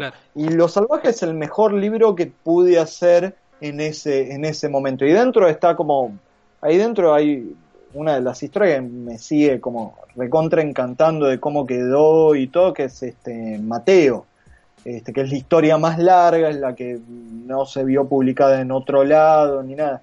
Que a mí me, me gustó mucho esa, cómo, cómo terminó saliendo. Si se me permite, o sea, de hablar de algo que hice de, de, esa manera. Este, no, estoy diciendo de que es una obra maestra, lejos de eso y todo, pero, sentí que es una buena foto de, de vos en ese momento, es como... En ese, en ese momento y de, y, de que había, en, con Mateo logré bocha de cosas que me había planteado como cinco años antes, cuando me largué en serio a escribir mis propias historias, este, y, logré que es como aprendí mucho haciéndola, este, nada, como hay cositas técnicas que pueden ser mejoradas y todo, pero fue como, a, mí me gusta la historia porque no, no es como hiper ruidosa ni nada por el estilo, eh, nada, es como que sentí que estaba como al nivel digno de ser imprimido, ¿no? Imprimido. Ahí tenés, por qué ahí tenés por qué necesito a José, que me imprimido, bestia humana. ¿Y volviste a eh, trabajar con José después del libro? No. Este, hablé con cada tanto, hace mil años, más, hace fácil un año que no, no hablo con, con José. Eh, no por ninguna pelea ni nada, es como que colgamos, él tiene sus... José eh, trabaja en dos millones de cosas al mismo tiempo, está a mil por hora. Este, cada vez que, viene acá, yo nunca fui a Rosario, que es donde él vive. Este, y, pero cada vez que viene es como que si, si, si me avisa que viene, este, eh, nos juntamos para comer o algo. Yo lo quiero mucho a José, como que si bien hace mucho tiempo que no hablo con él, lo considero como un gran, gran amigo, sino uno de los mejores este, que tengo, este, y, es un placer siempre trabajar con él. Eh, estoy laburando en una historieta nueva y seguramente se lo pase. No sé, no sé. Vamos a ver cómo se pone. Eso, eh, ¿qué estás haciendo ahora? ¿Cómo es tu, tu actualidad? Cuando terminó cuando se editó Coso, cuando se editó Coso no, cuando se editó Lo Salvaje, yo ese año, o sea, pasaron tres años desde Lo Salvaje. Eh, y yo seguía haciendo historietas. Este, lo que pasa es que están muy desperdigadas por, por ahí. Hay, hay un par que están solo editadas en revistas de España. Acá en La Fierro se vieron editadas. No me acuerdo si eran dos o tres. No me acuerdo. Creo que eran dos creo que dos historietas están ahí este, editadas en La Fierro, en la última versión de la trigésima cuarta que salió de Fierro. Este, y, y, después tengo otras que ponele o coloqué en Estados Unidos o que pude, por suerte, ¿no? Este, colocar ahí. Y cosas que todavía no se vieron a la luz, pero que las hice porque tenía que seguir haciéndola y como que...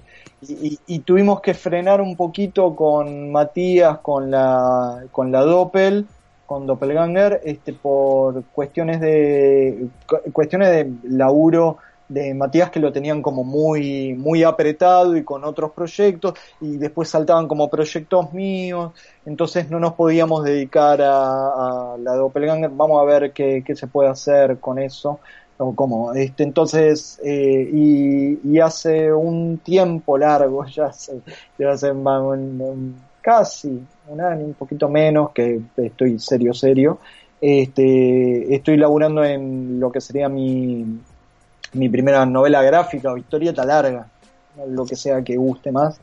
Este, y voy más de ochenta y pico de páginas ah, a esta altura. Eh, y tuve que cortar, hace poco hice otro, otro podcast y les contaba de que tuve que tirar como, no tuve que tirarlo, me, atajo, pero tuve que descartar seis meses de laburo porque no, porque empecé a hacer como mis propias ediciones y es como que no entraba bien Son pocha de páginas, o sea, estaría por arriba de, o sea, con las páginas que corté creo que estaría en las 120 ahora, ¿no? Eh, y, y nada, es una historia que eh, la voy escribiendo, eh, reescribiendo mientras la hago, es como un proceso que terminó siendo bastante caótico, pero por el hecho de que siempre lo veo de hincha pelotas de mm, puede mejorar y, me meto y digo no bueno esta viñeta se puede volar se puede volar de acá de acá de acá del otro este ¿Y qué velocidad tenés de, trabajo? Porque yo algo que admiro es como que cada línea que vos pones tiene un porqué y está puesto ahí y no se puede sacar. Es medio con cinitas, ¿no? Como que no se puede sacar. Eh, y me imagino que, va, no sé, a los ojos es como que es súper detallita. ¿Qué velocidad tenés de trabajo? ¿Sos, ¿Te considerás que es bastante rápido? No, no, no, no. Eh, nunca, digo, para ser honesto, es como nunca vamos a laburar a la velocidad que queremos no importa qué tan rápido rápida seas trabajando. Es como, eh, me imagino de que vos tampoco, te, a vos seguramente no haces dos páginas al día. No, no, no. Intentaba hacer una, intentaba hacer una. Una y es y aún así es como que, uff, llegando a fin al final del día es como, estoy cansado, es como que, viste, llegar por llegar en algunos momentos. Bueno, este, si me manejo en lo que me estoy manejando, que es este, dos páginas, lápiz y tinta, eh, eh, por semana, viste, al final de un año tenés 120 páginas, Claro. está más que bien, eso es como que... Y, y también pensando en lo siguiente, eh, Alex, es como que yo doy clases, trabajo como ilustrador, tengo otros proyectos, viste, de, que, que demandan a veces un tiempo más cortito, otros que son como proyectos más largos y eso, es como que estás balanceando, estás jugando con dos millones de cosas Claro. este, y, y es como es el rit y la historieta es como que no me digo el- la recompensa económica no es la suficiente como para alargar todo y, y ponerme y po- y dedicarme solo a la historieta estaría buenísimo eso no sé. Estaría buenísimo tener la libertad de poder elegir que es a lo que este, me gustaría poder llegar no es como que no necesito la mansión las piletas ni nada por el estilo. Este, pero sí me gustaría poder no, no, digo, llegar al tablero, sentarme en el tablero de dibujo un poquito más tranquilo Claro. y no tan preocupado por el futuro, este, y sobre todo, yo qué sé, acá, yo qué sé, por más de que Sí, es, Ar- O sea, es estoy- Argentina y es como que el factor económico es, es siempre, siempre va a, ser- sí, siempre va, va a estar la aguja ahí midiendo hasta dónde puedes hacer o no.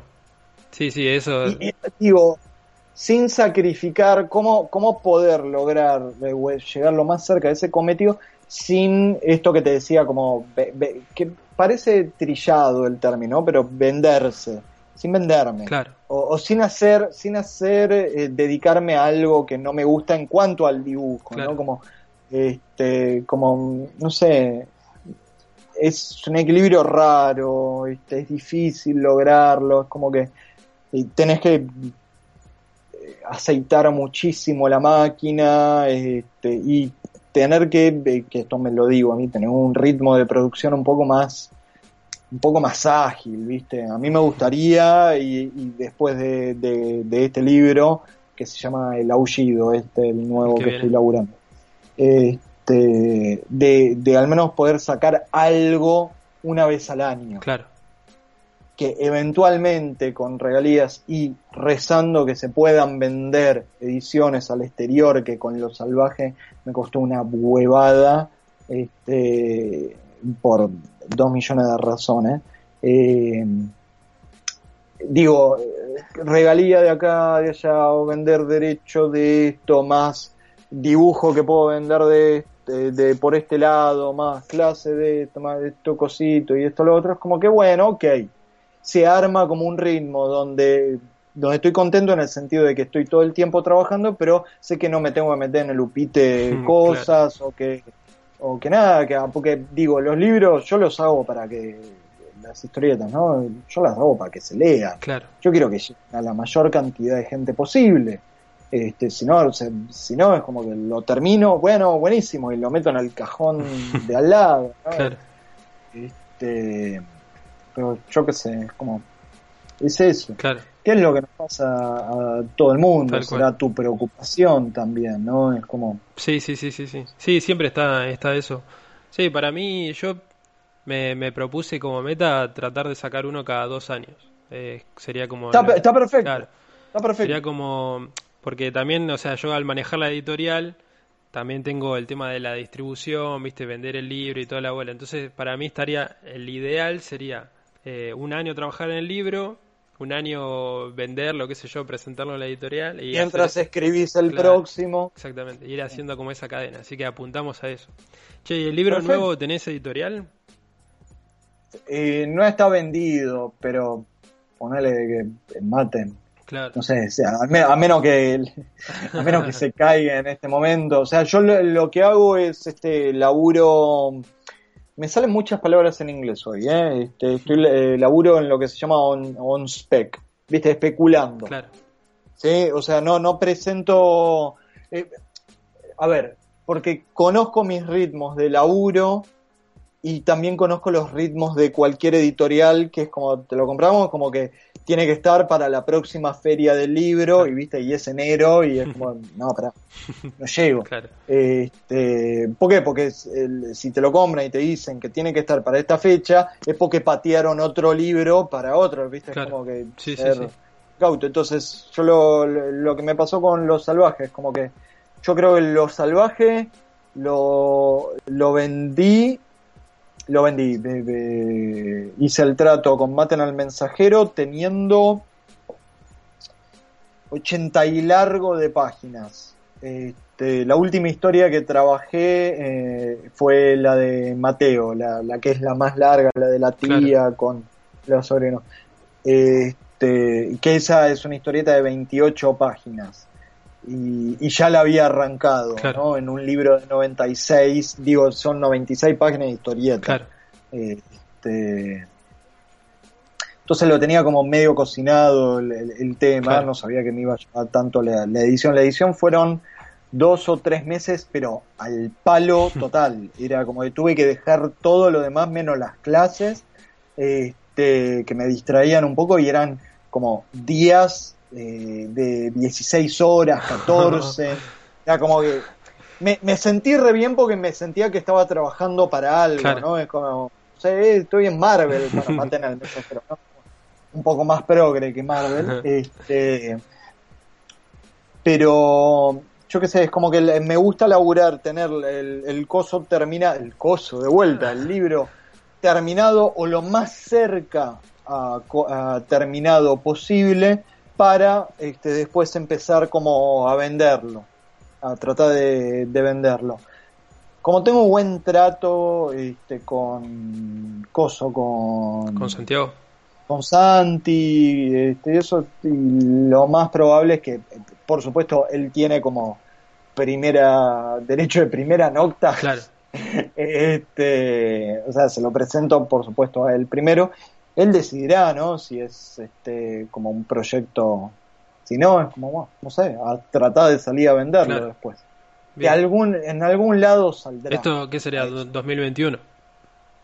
El año que viene. Perfecto, perfecto. Lo hubiese, lo hubiese podido terminar para, y sacar este para este año como tenía planeado, pero eh, esas, esas páginas extra que, que hice es como que me jodieron el camino y tuve que no, fue tremendo, tuve que como recalcular toda la historia porque desde la narrativa, porque no estaba funcionando, este, ni temáticamente, ni estilísticamente hablando, es como que no, no funcaba. Y, nada, es como... Pero yo qué sé, eh, Alex, es como, es laburo de edición, está laburando en tu libro. Sí, sí, tal cual, tal cual, bien. Eh, y debe, debe, ser, debe ser duro, ¿no? Sacar 30 páginas, no, no sé cuántos eran, pero la decisión esa es como que, bueno, qué paja. Era, creo que fueron 32 páginas, por ahí fue como casi todo el primer, todo el primer capítulo y el segundo, que el segundo está como dividido en dos partes.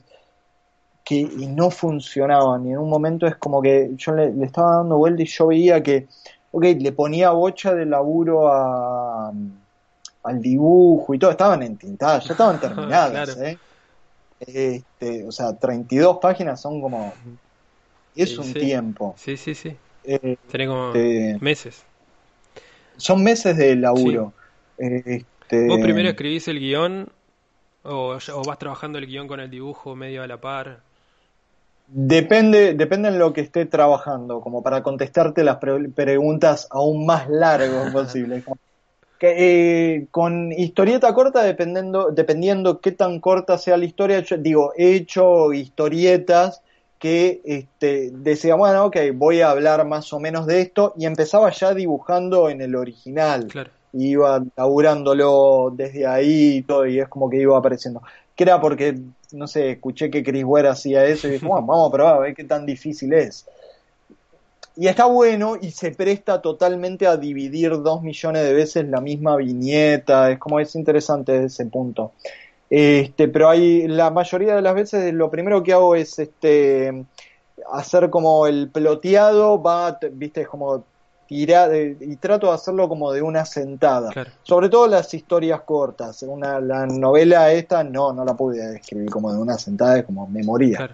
Este, pero tratar de sacar todo lo más rápido posible, mastico mucho en mi cabeza lo que quiero hacer antes de ponerme a escribir para llegar al papel con una idea y no quedarme en blanco, ¿no? Este, y después es como que hay algunas historias por las que están más apoyadas en narración, en narración en voz en off, en voz de, narrador. Eh, escribo, lo, a ver, no hago nunca lo de viñeta 1, plano americano y todo esto, no, lo detesto eso, es como no, no, no decido antes de tiempo, es como que eh, empiezo a escribir todo el texto y me hago anotaciones de y por ahí podría ir bien este tipo de imagen o, o este tipo como de punto de vista en el sentido de acá que esté recibiendo lo que está diciendo tal personaje en vez de dibujar al que habla siempre. Este, y lo vas mastecando ahí para también, eh, en el sentido, no hago storyboard o es medio raro que haga storyboard o bocetito previo de, una página. Eh, y lo que hago es como ponerle con, eh, mismo con diálogos y eso, es como que después me divido a mano, ok, quiero ir desde este bloque acá, porque siento de que hay como un pequeño arquito y acá en esta última frase hay un cliffhanger o lo que sea, y después me lleva a la cantidad de viñetas que sienta yo, en el caso de, de un diálogo, que este se labura de la manera como más más naturalista, más fluida posible. Claro. Eh, em, y, y, después es como que mismo cuando, cuando estoy, porque lleva como varios procesos, porque soy vueltero siempre, ¿no? Eh, pero ponele, estoy laburando, estoy haciendo el letreado y veo que es como que, y estoy dibujando al mismo tiempo, no con las dos manos, pero... Eh, y veo que hay algo que no funciona y es como, me, puedo cambiar palabrita de acá, palabrita de acá, o, sumarle alguna cosita. Este, es que, pasa lo mismo en cine, digo, ¿viste? Es como que está el guion y está el guion de filmación, que es como, como fue cambiando la cosa. sí, sí, sí. Este, trato de no hacer storyboards ni nada para poder improvisar un poquito y tener algo de libertad en, el laburo final, ¿no? Este, y después viene la edición. Después hay palabras que no funcionan y es como las escribo aparte y las pego, o recorto la viñeta y pego otra, o hago esas cosas. Es como, y poco a poco, digo, realmente el, lo impreso es el producto terminado. Claro. Este, porque todo lo demás es como que, yo qué sé, serían, vamos a llamarlo como originales de imprenta. No sé. Este, simplemente hago esta separación eh, y esta aclaración de no hago viñeta, página 1, viñeta 1, eh, primerísimo primer plano. Primero porque no, no hay cámaras en la historieta. Entiendo la conexión con el cine y que este, para diálogo guionista, eh, guionista dibujante y guionista ilustrador, como sea que guste llamarse, este, sirve eso como transmitir esa sensación. Pero em, a, mí me resulta como medio apresante eso, como de sí, no labura. Sobre todo, o sea, calculo que al guionista le debe servir porque piensa en palabras, pero uno que es eh, dibujante, que piensa en imágenes, eh, yo no yo no puedo sentarme a escribir un guion, por ejemplo. O sea, trabajo medio parecido a como trabajás vos, voy así eh, confiando un poco en la intuición y en lo que uno tiene en la cabeza y tratar de plasmarlo nada más. Es como, es eso, es como tomás, tomás al libro y tomás a la historia como, viste, como un bloque de, eh, no sé, de piedra o de clay o lo que sea, y lo vas como tallando, le vas agregando cositas, le vas dando, le vas dando forma. Yo nunca probé de escribir para otra persona, pero seguramente para si en algún momento lo hago, sea con alguien que tenga muchísima, pero muchísima confianza, este, y, sería como más coautor, más que cosa, porque es como, no, no, no te plantearía como eso, te daría indicaciones y más o menos se me ocurre que vaya por ahí, pero aún así es como que no sé, es la caricatura de lo que decían que cada tanto hacía Alan Moore, viste, que en una, en una página de nueve viñetas, donde una grilla de nueve, donde las viñetas son como re chiquititas, en una en, viñeta número tres hay 200 barcos de, franceses o españoles, viste, y tenías que dibujar los 200 barcos con el... no funciona eso, muchacho, eso es como no visualizar y no es palo para Alan Moore, porque Alan Moore aparentemente es como consciente de, de, todo esto por ser un... Es, re buen dibujante Alan Moore. No sé ah, no, no, nunca vi un dibujo. Es, re, es recopado como, como dibujante. Yo lo admiro bastante a Alan Moore como ser humano y como este, pero digo, esto todo esto para decir que no hay un método solo, el método te lo inventás vos. Exactamente. ¿Viste? Es como eh, sobre todo en esto, ¿viste? Es como que es la de tinta, papel. Vos elegís qué tipo de papel, qué tipo de tinta, eh, cuántas viñetas querés meter, qué querés contar, ¿viste? Como tenés pocas restricciones en ese sentido. Este... Sí, es lo lindo, es lo que nos llama, es lo, lo que nos gusta de la historieta. Si no, elegiríamos y después, otro. no, no, Yo creo que me muero laburando en cine. A mí me gustan mucho las películas y todo, pero trabajar en equipo a esas alturas es como, no, hermano, no, no puedo. Lidiar con actores. sí, cuestiones técnicas, no sé, un montón de cosas. En la historieta, como siempre digo, eh, o sea, vos tenés absolutamente libertad para contar lo que vos quieras y solamente depende de vos, o sea, de tu capacidad, de tu habilidad para poder plasmar en la hoja lo que te imaginaste, nada más. Eh, sos vos también el que mete la pata, sos vos el que tenés que encontrarle la, vuelta de que, ok, si no te sale dibujar tal cosa o tal otra, encontrarle la vuelta alrededor de eso. Es como que, no sé, por ahí se piensan de que la creatividad pasa simplemente por el, el, el, nacimiento de una idea y no por todo el trabajo que lleva a desarrollarla, ¿no? Exactamente. Este, este, pero, pero nada, yo qué sé. ¿Cuándo sacas el próximo libro? No, te estoy preguntando, poniendo presión, pero ¿tenés ideas de.? No te voy a preguntar cuáles son, ¿no? Pero este, ya tenés como. ¿Tenés un cuadernito o algo donde te anotás como ideas de.? No, no, no mirá, tengo. tendría que hacerlo. Pasa que me pasa mucho de, de que. O sea, me pongo como en modo historietista cuando, cuando me propongo hacer el libro y entro como en ese clima de historietista esos meses a los que le dedico a hacer el libro. Y si no, es como que no, no, no pienso demasiado en eso. Hay una idea que a mí me gustaría hacer, que, que la, tengo pensada, pero todavía no me puse, no tengo escrito nada, no sé ni de qué se va a tratar, ni nada en sí. Eh, pero me parece que quizá ese sea el próximo libro. Pero todavía no, ya te digo, me, me cuesta. Es como que, a ver, te lo comparo, ¿viste Babasónicos? Que no sé si viste alguna entrevista de Argelos, pero yo me sentía, o sea, tomé mucho ah, de eso. Lo de, la, lo de las letras, de que si, si vuelve, si se queda con uno es porque tiene que ser. Claro, tiene, él, él tiene como una, una metodología de, de, que, o sea, durante el tiempo que, que ellos tocan, eh, él no escribe nada. Y cuando tiene que ah, hacer el libro, él se sienta todos los días a, forzar a escribir esas canciones durante esos meses, las graban y después deja de escribir. Entonces capaz que un año y medio no, no escribe nada. Y él decía que durante esos tres o cuatro meses en los que él escribe, eh, es como, como ir a pescar, decía, o una cosa así. O sea, él tampoco es que durante esos ese, ese año y medio él está pensando en ideas y las va escribiendo en ah. algo, sino que él se sienta esos dos o tres meses a pescar, o él lo comparaba como eh, la, la casa de ideas o la búsqueda de ideas es como sentarte en la cueva del dragón. Dice, vos te sentás todos los días en la cueva del dragón y nunca sale el dragón, pero un día va a salir y lo vas a ver. Entonces él, él lo explicaba así.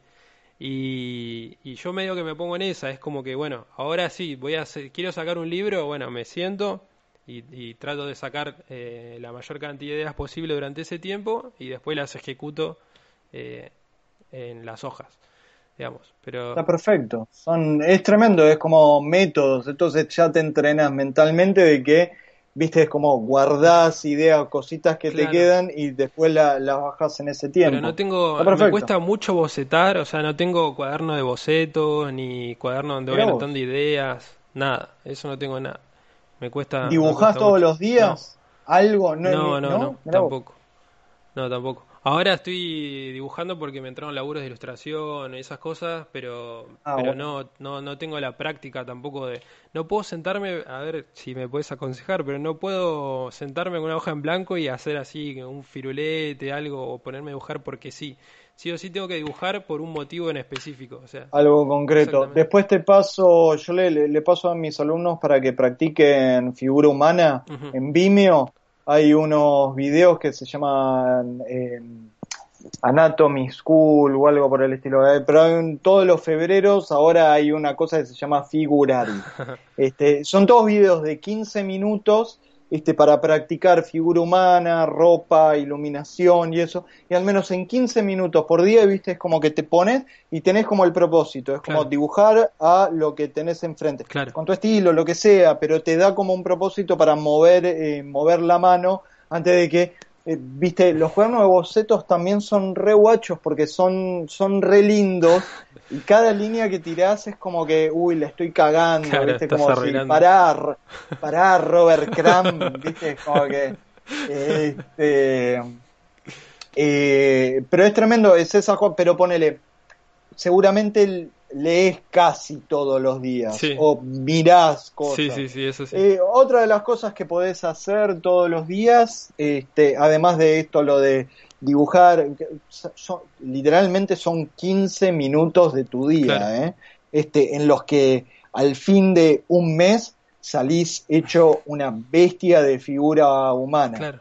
Porque estás todo el tiempo practicando, estás, te estás forzando a ver cosas que antes asumís. Claro. Eh, este, y si no, es como que agarrá viñeta, agarrá cualquier libro, viñeta que te copa, viñeta que la tratás de dibujar con tu estilo. Y pensarlo de esta manera, es como que son cosas que no necesariamente la tiene que ver otra persona. Claro. Vos decidís. Yo lo, lo que hago es, este, ahora no estoy usando mucho el cuaderno de bocetos, pero en el cuaderno de bocetos es como un lugar para, para joder un poquito, ¿viste? Como que, y sacarme de encima ciertas cosas plásticas que no las puedo hacer en la historieta porque es como no, me da o no me gusta. Claro. Este, como hacer una historieta así recontra, no sé, como, y para esto voy a usar acrílico, no, no, no es el punto por el cual hago historieta, pero eh, sigo teniendo como esa picazón y los asío con el cuaderno de bocetos donde este trato de pintar a mano, este con acrílicos o con témpera, que me gusta bastante con témpera acuarela, es como la, eh, laburo a veces con, eh, con plumín en el cuaderno de bocetos, cuando todo lo demás lo laburo con pincel. Claro. Este, viste, y, después me pongo como a, cambiar de estilos, a caricaturizar, a hacer hiperrealismo, a ver cómo sale. Viste, es como para joder. Claro digo, una vez que me saqué de la cabeza esto lo tiene que ver alguien o los cuadernos de, de Cram y eso, es como me empecé a divertir, eh, cosa que, que, es bastante difícil, sobre todo para nosotros que más o menos nos dedicamos a esto, es como divertirse dibujando, es medio difícil. Sí. Divertirse en el sentido más de niño, ¿no? Este, porque nosotros estamos, si bien la pasamos bien dibujando, estamos dibujando con un propósito. Exactamente. O, este, pero dibujar por el simple hecho de, ah, bla, bla, bla, bla, bla, viste, esto no, como acá no, no se pincha, no se corta, es por el simple placer este, infantil de dibujar algo que, viste, que planteaba mucho Linda Barry, este, una dibujante norteamericana bastante buena. Este, dibujar por el placer de dibujar, es como difícil. Y el cuaderno de bocetos es como no se lo tenés que mostrar a nadie y te sacás las ganas de hacer lo que querés. Claro. Este, de, dibujar lo que querés. Este, de entrenar la mano, viste, como hacer, hacer lo que sea. Lo importante es como para mí, para mí, ¿eh? no tiene que ser el caso ni tuyo ni de otra persona, es como que trata de que no se oxide la mano. Claro. Este, porque mientras más dibujes es como más riesgos vas a tomar, y mientras más riesgos vas a tomar, lo más probable es que la recompensa sea mayor Claro. en cuanto a los niveles que vas saltando.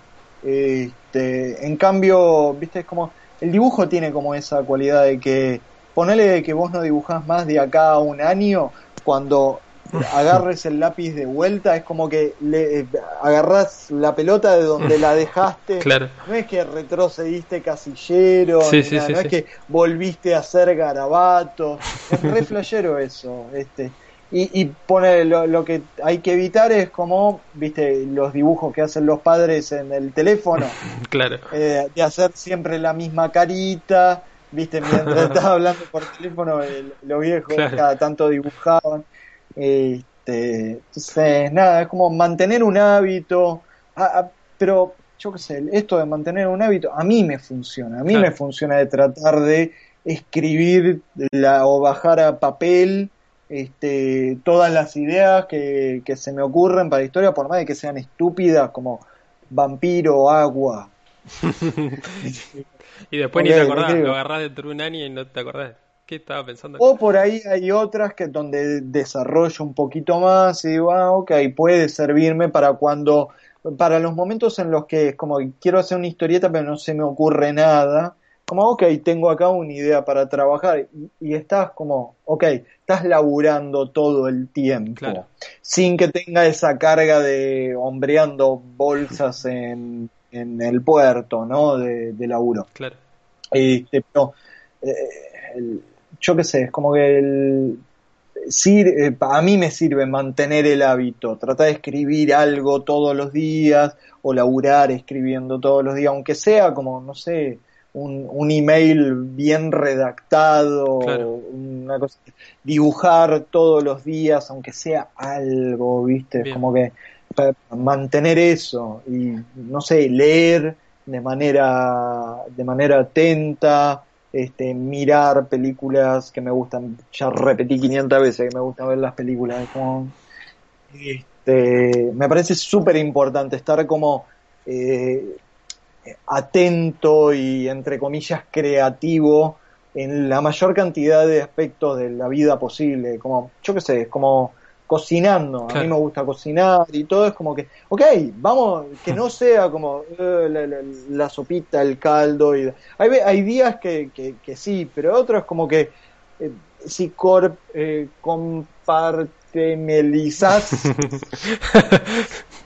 la- eh, eh, Viste, si, te, si dividís bien Sí. como los horarios, llegás a casi todos. Si decís, ok, estas dos horas son para dar clase, esto es, este tiempo es para laburar en historia, de este otro es como para este proyecto de ilustración, esto otro es como, ok, se escribe acá. Estos 15 minutos son para entrenar dibujo, este, para, viste, mejorar. Claro. Este, y para ponerle cocinar, es como, ok, me voy a poner creativo cocinando, no te digo, viste, que sale el, Dios mío, comida macrobiótica ni nada, pero es como le pones un poco de cariño Claro. a lo que estás haciendo y, y te juro que es como que no se te gasta el cerebro. Claro. Hay momentos en los que por supuesto estás un toque quemado o quemada o lo que sea.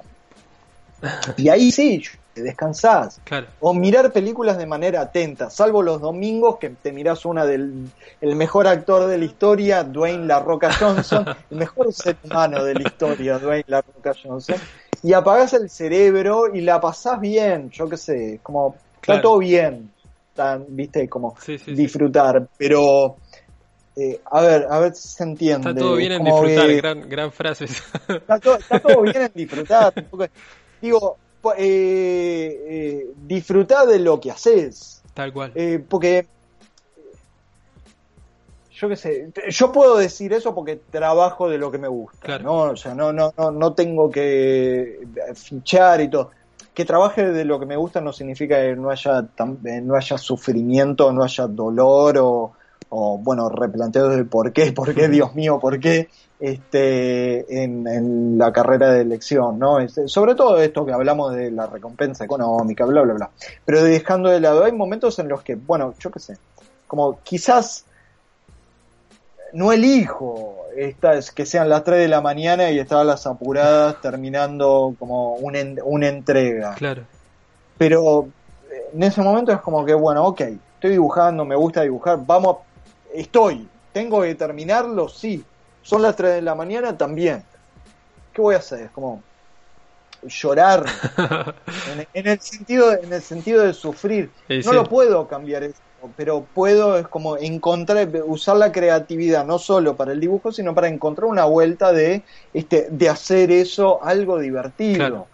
Este, digo, no sé, me, por ahí es una pelotudez, ¿eh? Lo que digo.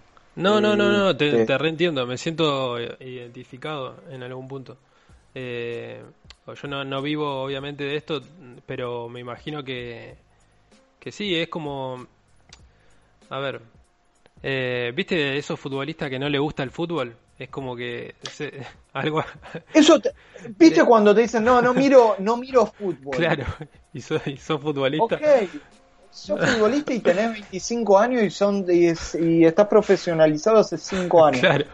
Yo qué sé, o ponele, si nos vamos más por las ramas, para mí el Kun Agüero la pasa mucho mejor haciendo streaming que, que, Claro, pero ya está metido dentro de ese. Está metido, cumplí el coso. Eh, a, mí eh, y, pasa mucho con dibujantes, sobre todo con dibujantes este, un poco más, más viejos. Este, un poco no, bastante más viejos. ¿Viste? Esos que se meten más por profesión o que, no sé, vaya a uno y te dicen, no, yo hace mil años que no leo una historieta. Y aquí estamos jugando, hermano. O sea... Eh, eh, ¿Entendés lo que digo? es como, sobre todo hoy en día es como, si no este, lees historieta, no es porque no haya, porque hay para todos los gustos. Tal cual. Hay literalmente para todos los gustos. Tal cual. Digo, Japón tiene una línea de historietas que son para amas de casa. No es desmerecer amas de casa ni nada por eso, sino que es como eso es, como un subgrupo, es demasiado. Hay segregación en todo, de, segregación no, por la connotación peyorativa y obvia y claramente negativa que tiene esa acción, ¿no? Pero está segmentado el público para cualquier cosa. Claro. Y lo, y lo encontrás, hermano. Es como que le pones un poquito de onda y lo encontrás no, entiendo la, gente que no se nutre de, eh, del medio en el que trabaja, sobre todo y especialmente en, en, rubros creativos. Y en la historieta tiene eso, de que te encontrás gente, viste, que labura de eso, o, labura de la ilustración y te dice, no, no, no leo historieta. Es como... Claro. Hermano, o sea, es como... no hay, no hay un escritor este, no estoy hablando de guionistas, sino de escritores de, prosa. No hay un escritor que, que confiese de que no lea. Claro. Borges, pero porque se quedó ciego. y aún así, seguro, le leía, le, debería, le, leía algo. Y, y, antes de eso, Borges leyó más que suficiente, digo, ¿no? Este, un poquito bocho el flaco. Este, pero no encontrás un cineasta que no te diga de y al menos veo cinco películas a la semana. Claro, tal cual. O, que no estén como súper fanatizados, es como, no me, o músicos, músicos que te digan, no, no escucho la música que se hace ahora. Claro. O, que o no escucho hace mil años, no, no escucho, dijo, siempre escucho el mismo disco. Es como, empezás a dudar y te das cuenta de que la calidad de esa persona, del laburo de esa persona, es como eh, se quedó hace 40 años. Sí, sí, sí. y eso se ve reflejado en la obra. Siempre, siempre la obra va a plasmar, eh, como vos decís, las influencias. O sea, qué tan despierto está el autor a, responder a esas influencias. Y si vos no tenés influencias, se, salta, salta, se ve, se ve en la obra. Pero, pero digo, por el simple hecho de que, loco, no, no, no te da curiosidad otra cosa. Este, en el sentido de que no, no, tenés que estar sí o sí, y esto es como dogma mío, sí o sí en movimiento constante, y tenés que ser un toque este, culo curioso, este, o culo inquieto, no culo curioso. Este culo curioso es otra cosa. Este, pero eh, entendés como inquieto, eh, con ganas, con ganas de ver qué onda esto, qué onda lo otro, o qué pasa si, uy, qué pasa si este aplico, ponele en tu caso que tenés, que sabés tocar el piano, me imagino que sabés leer partitura, o al menos, ¿no? ¿no? Bueno, ok, pero ponele, eh, empezás a leer partitura y decís, este esto se puede relacionar con los ritmos de, la historieta, la nota blanca, esta viñeta grandota por los silencios y el tiempo que, ocupa. ¿Entendés? Empezás a meter cosas de otros mundos o del, mundo en el que habitas y digo, yo qué sé, David Hockney, un, el mejor pintor que existe ahora, es como se pone, a, agarra el iPad y se pone a dibujar y hace flores todos los días para, eh, para sus amigues, ¿viste? Y las ¿Entendés? David Hockney. Este, un tipo que está hecho pelota, no está hecho pelota, está bastante bien viejo, pero bueno, yo qué sé. Este, es grande a lo que voy. Y es como que no colgó con la curiosidad, está todo el tiempo trabajando y después decidís vos este, si, lo, si lo que hiciste es digno de ser publicado o no si perseguís eso. Pero se supone de que estás como en un rubro creativo donde tenés que estar en movimiento. En, los, en cualquier otro trabajo estás en movimiento. Hablaba lo de hombrear, hombrear bolsas en el puerto, como tratar de hacerme canchero. Este, los ladrillos no se pasan solos. Claro, sí, Es como tenés que ir a buscarlo y llevarlo de un lado para el otro. Y en algún momento es como que, bueno, si hacemos ronditas, sí, por ahí se pasan de mejor manera, no sé. Eh, digo, no, no me parece una locura esto que digo, como de, y de, em, alzar la voz, en el sentido de que indignarme con que profesionales te vengan con esos planteos. Por ahí no estás atento o, te, o es tanto la, la oferta actual que no está, no, no, no, no junas a todo el mundo. Pero a uno o dos, claro. ¿Viste? Para, por el simple hecho de, estás en una librería, en una comiquería y decís como, a ver qué hacen ahora, claro. ¿Qué, ¿Qué, se hace ahora, qué es lo más flashero que hay, o qué, qué, qué eh, viste, le preguntas a Juana en Punco, quien sea que esté en tu comiquería amiga, es como, ¿qué, qué entró? ¿Qué me recomendás? Viste, si no estás atento, es como que te pasa de largo y te quedas hablando solo. No sé es como... Y, con buena razón te quedas hablando solo. o sola. Claro. Este, no sé, no sé, son como... Tiré como demasiadas máximas. no, como Netflix va a ser el final. Se dio muy, muy interesante la, la charla. Eh, la verdad que da... da, no sé, vos tenés más preguntas, lo que pasa es que son como las 8 de la noche y te mantengo todavía preso. No, no, no, da, da, para, da para seguir hablando más. Eh, bueno, ya hablamos de lo, de lo que se viene, hablamos de tus influencias, hablamos de casi todo, más o menos lo que yo tenía anotado. Me gustaría como para cerrar, eh, pero sintetizando, digamos, eh, si te puedes quedar. Me estás diciendo sintetizando, ¿no? no, no, no, pero si te puedes quedar, porque no sé, porque. Eh, si, te puedes elegir un cómic, o sea, si te puedes quedar con un cómic, ¿cuál, ¿cuál sería? Digo, dije sintetizando porque obviamente a uno se le viene a la cabeza un montón de cosas, pero si te pudieras elegir uno, ¿cuál sería tu cómic favorito o eh, tirado, obviamente, todo lo que decís eh, no es uno y todo, pero seguramente sea Ice Haven de Daniel Close. Perfecto. que me, encanta ese libro, lo leí dos millones de veces. Eh, me pasa algo similar también con ponerle otro que recomiendo y que me gusta mucho y que a, un, a dos alumnos se los hice leer para analizarlo capítulo a capítulo. Todo que es It's a Good Life If You Don't Weekend de Seth es una buena acá se, se consigue eh, Ice Heaven no se consigue este pero It's a Good Life If You Don't Weekend se consigue en todas las librerías y comiquerías de, del país porque lo, lo sacó Salamandra Comic entonces Salamandra distribuye en el país Eh, acá creo que se tradujo como... ¿Lo, tenés el este que te estoy diciendo? Eh, lo conozco a Seth, pero no, no caigo... Sí, sí, pero no, no caigo en el libro, en cuál es el libro. acá creo que se tradujo como es una buena vida si no te rindes. Ah. Eh, recontra recomendado. Me encanta, me encanta ese libro.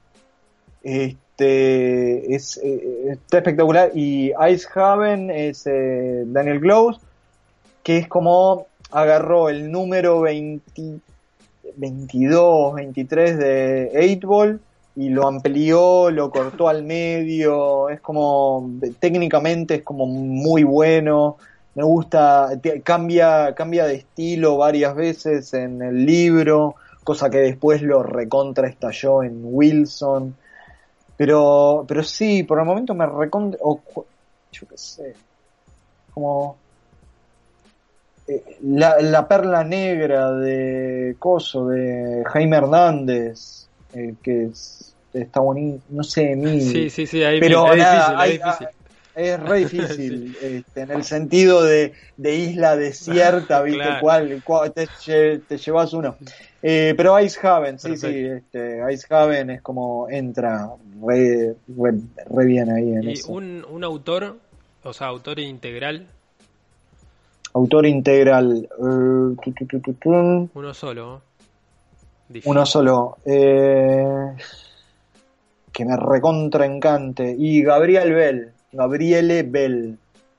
Gabriel Bell es como que, o sea, es obvio que mencioné a Daniel Close, a eh, Charles Burns y todo lo que por supuesto pertenezco como a esa escuela eh, de, dibujo, pero poner eh, Gabriel Bell es como que es demasiado lo que me gusta este, las historias de, ella y, lo bien, lo, lo súper concisa este, que es como autora, ¿no? Como dibujante, guionista, eh, visualmente me gusta mucho, las historias que hace, es como que no, le encontré historia mala, está Bien. Gabriel Bell.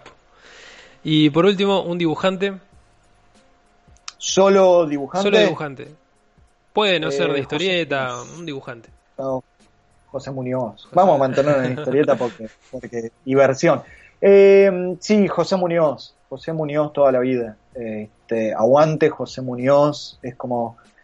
Eh, y me rompe el alma que no sea conocido por el público general acá en su país de origen, ¿entendés? Es como, está bien, nosotros somos historietistas y es fija que lo conocemos, pero digo, un, un tipo que ganó, eh, que es el único ¿Es el único latinoamericano que ganó el Grand Prix?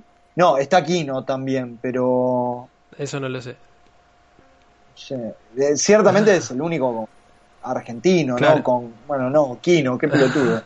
este, pero digo, ganó el Grand Prix, que es un flor de premio. Te, te, tiran banderas en, en, coso, en, en, Europa, en Estados Unidos, viste, Japón no, porque Japón es súper cerrado, ¿no? Pero este, imagino que si entra en Japón es como que la rompe. A ver, a lo que voy, es como, y esta consideración de, de mm, que hablábamos con lo de Netflix y eso. Todo Alex Sinner fue, se consigue acá de pedo, más o menos, ¿eh? se consigue, pero se consigue. Pero está editado en España. Claro. Hermano, es como si España y España que son jodidos con distribuir acá y son jodidos con los contratos que elaboran porque para quien no sepa los contratos en España te los hacen firmar o te piden mejor dicho este que, que sea para está cediendo los derechos para todos los países de habla hispana y acá hasta hace recontra poco tiempo y con recontra poco tiempo me estoy refiriendo hace dos años en las librerías no se conseguía ninguna edición española de historieta. ¿Sí? Entonces, el, lo que es el último autor súper argentino, eh, si esos libros no se distribuyen acá, te perdés parte de tu historia.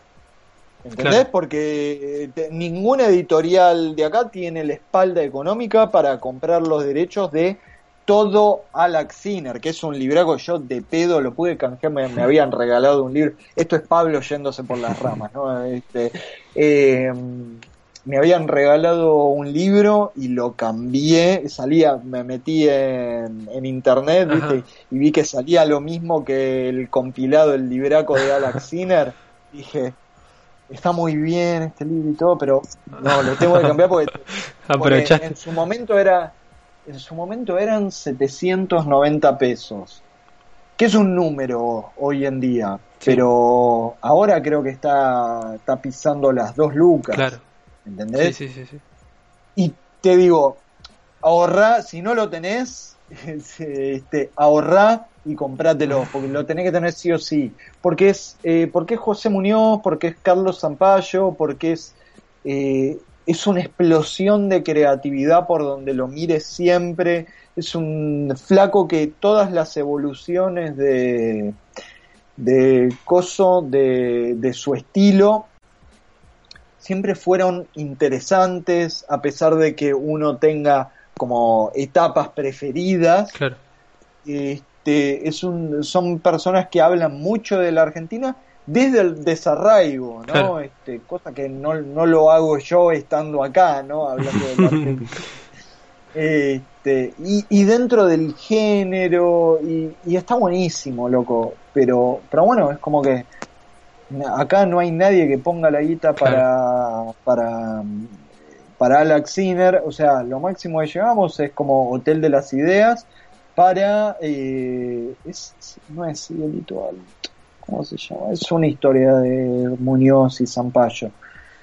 Pero salvo eso y, lo de Carlos Gardel, el libro de Gardel que está buenísimo, pero es horror rojo que también que también edita en España, tiene un trato medio raro, como que no tenés otra cosa de José Muñoz, hermano, acá. Como es una locura. Creo que Billy Holiday se conseguía en los kioscos de revistas. Pero, no sé, loco, es claro. cine. Sí, sí, sí. Eh, sí, es la, la obra argentina más, más grosa. Eh... Es, yo qué sé, a mí me encanta. Y, y es como súper creativa y es como, digo, para mí José Muñoz es como, está claro de que viene de Prat, ¿no? Pero pero agarró Pratt y es como, tomá, expresionismo alemán, ¿viste? Como por todos lados. Eh, y es un tipo que es eh, José Muñoz, ¿no? El Zampayo también es que bastante querido. Este, pero José Muñoz es como que es idolatrado en toda la parte del mundo, menos acá, ¿entendés? Este, para tirar una, una mala más, es como que hace un par de semanas se murió Juan Jiménez y no hubo no hubo una puta, yo qué sé, gacetilla. En noticiero y todo, ¿entendés? En, en, España estaban todos llorando Juan Jiménez, Juan Jiménez, lo mismo en Francia. Se murió, es el primer artista argentino en morirse en suelo argentino, ahí en Mendoza, vino a visitar y se murió de, de, coso, de COVID, corona, como sí, sí, sí. Y no lo vi en ningún lado, ¿entendés? Es como, me da, digo, nos tendría que dar vergüenza. Sí, sí, sí, tal cual. Este, yo qué sé, como, no sé, no sé, es, Sí, sí, es, Tiene que, es algo, es algo que, que, tenemos que, que, cambiar y valorar y bueno. Bueno, le estamos dando desde este podcast, humildemente, le estamos dando una visibilidad porque lo estamos nombrando. La última, la última, la última. Sí. Dale, dale, para, para tirar como un. Viste que los pies ahora un yarao. Un yarao, viste, es como. No sé, sí, sí, un yarao. exactamente. Que, eh, ¿Algún artista joven al que hay que prestar atención? ¿Algún pibe de inferiores que vos le ves buen futuro? Eh, la mayoría, de, como, bueno, te, dejo a vos de afuera de la lista porque estamos hablando. Sí, sí, obviamente. este, pero eh, está. Me gusta mucho Flor Pernicone como labura historieta. Estoy hablando de gente que todavía no tiene como un libro, ¿no? Porque si no te hablo de, yo qué sé, Jazmín Varela, Pauso Sajolt o mi mejor amigo Matías San Juan, está Iván Riskin, el Guaybe, es como tenés, tenés Sí, sí, bocha. sí. No, Pero- inferiores, inferiores. Sí, con inferior me refiero solamente, exclusivamente a eso, Que le- eh, no a que no el tiene el libro, libro propio y eso. Exactamente. Pero me gusta, me gusta mucho el laburo de Flor Pernicone. Eh, y después, viste, es como que tengo mis alumnos que me, me encantan cómo, cómo trabajan. Este, está como Matías, eh, Matías Bomber, este, está Coso, eh, Facu Merelo, está eh, Flor Campi, que son toda gente que le- les veo bocha y mis alumnos más chiquititos, este Ben, Isa, este Oli, eh, Miranda, Ori, Oriana, viste, es como que, eh, que que los pibes esos son como mega bestias, pero no vienen al caso, ¿no? No, no es exactamente lo que estamos mencionando, es alguien que tiene visibilidad y Flor Pernicone tiene muchísima Pero más después, visibilidad. cuando la peguen, después vamos a poder decir nosotros, mirá que nosotros en su momento los nombramos. Eh, esta es medio trampa porque tiene, tiene, tiene libro y todo, pero eh, en Instagram la van a encontrar como Maelita, es, se llama Martina Bazán. Bien. Eh, es una bestia humana. Lo que dibuja es como, es lo más de lo más de, de los super más. Este, pero Flor, Flor Pernicone, vos la conocés, ¿no? Eh, al menos el estilo. sí, sí. ¿Lo sí, tenés? sí. ¿Lo tenés Sí, lo tengo. como el Laura, todo el grupo ese es como que Laura, Laura re bien, es como súper interesante y crecen a pasos agigantados ella, China, China 8, viste, todo lo que hacen, todo lo que hacen ellas es súper interesante. Eh, claro, lo que pasa es que los demás es como que tienen libro, tienen algo Claro. más, o sea, en- para, para hablar de como muy de, de sub. Eh, Matías Chenzo labura re bien, pero Matías creo que tiene Ya tiene libro. varios, sí. Ya igual, par, igual, claro. son- o sea, es gente joven que está, que tiene una proyección re grande. Hay gente que es como, sí, súper. Sí, lo que pasa es que todos los demás tienen algo Claro. como para. Me, me cuesta. Claro, vos tenés dos libros, boludo, o sea. Sí, pero yo no soy muerto. Nah, Eh, terminaba así, terminaba. No, boludo, está atrás, buenísimo. Claro, no, pero yo no sirvo para nada, soy un pelotudo. Viste, saco, pela pistola en mitad de la transmisión. Terminaba re bajón. Eh, Eh, ¿Sabía? Lo, lo que me causaría muchísima gracia es que no haya grabado nada. No, me pasó una vez, me pasó una vez, pero yo quédate tranquilo que voy chequeando, voy chequeando cada tanto. Y me- no, me pasó Porque- una, en el segundo o tercer podcast me pasó que no, me pasó que transmití por Twitch. Yo una vuelta había Sí. paveando, había configurado todo para transmitir por Twitch, ¿viste? Y, y en vez de apretar transmitir, eh, grabar, puse transmitir, me equivoqué y transmití por Twitch. Claro, no te graba. Claro, Twitch. y nos vieron Directo. 36 personas, yo nunca sabía, y el otro invitado nunca sabíamos estaba al aire, y nos vieron 36 personas, hubo como 8 comentarios, y me empezó a seguir gente, o sea, era como... Y nosotros ni sabíamos, era como de, de Truman Show, ¿viste? Una cosa así. Sí. Y, y así que lo tuvimos que regrabar, pero este quédate tranquilo que está grabado, está grabado. Así que... bueno, botadas, así que Espero que le hayas pasado bien, que te hayas sentido cómodo, que, que Bueno. se pueda volver a repetir en un futuro, porque quedaron muchas cosas para hablar, es muy interesante, tenés como un montonazo de aristas para, para tomar.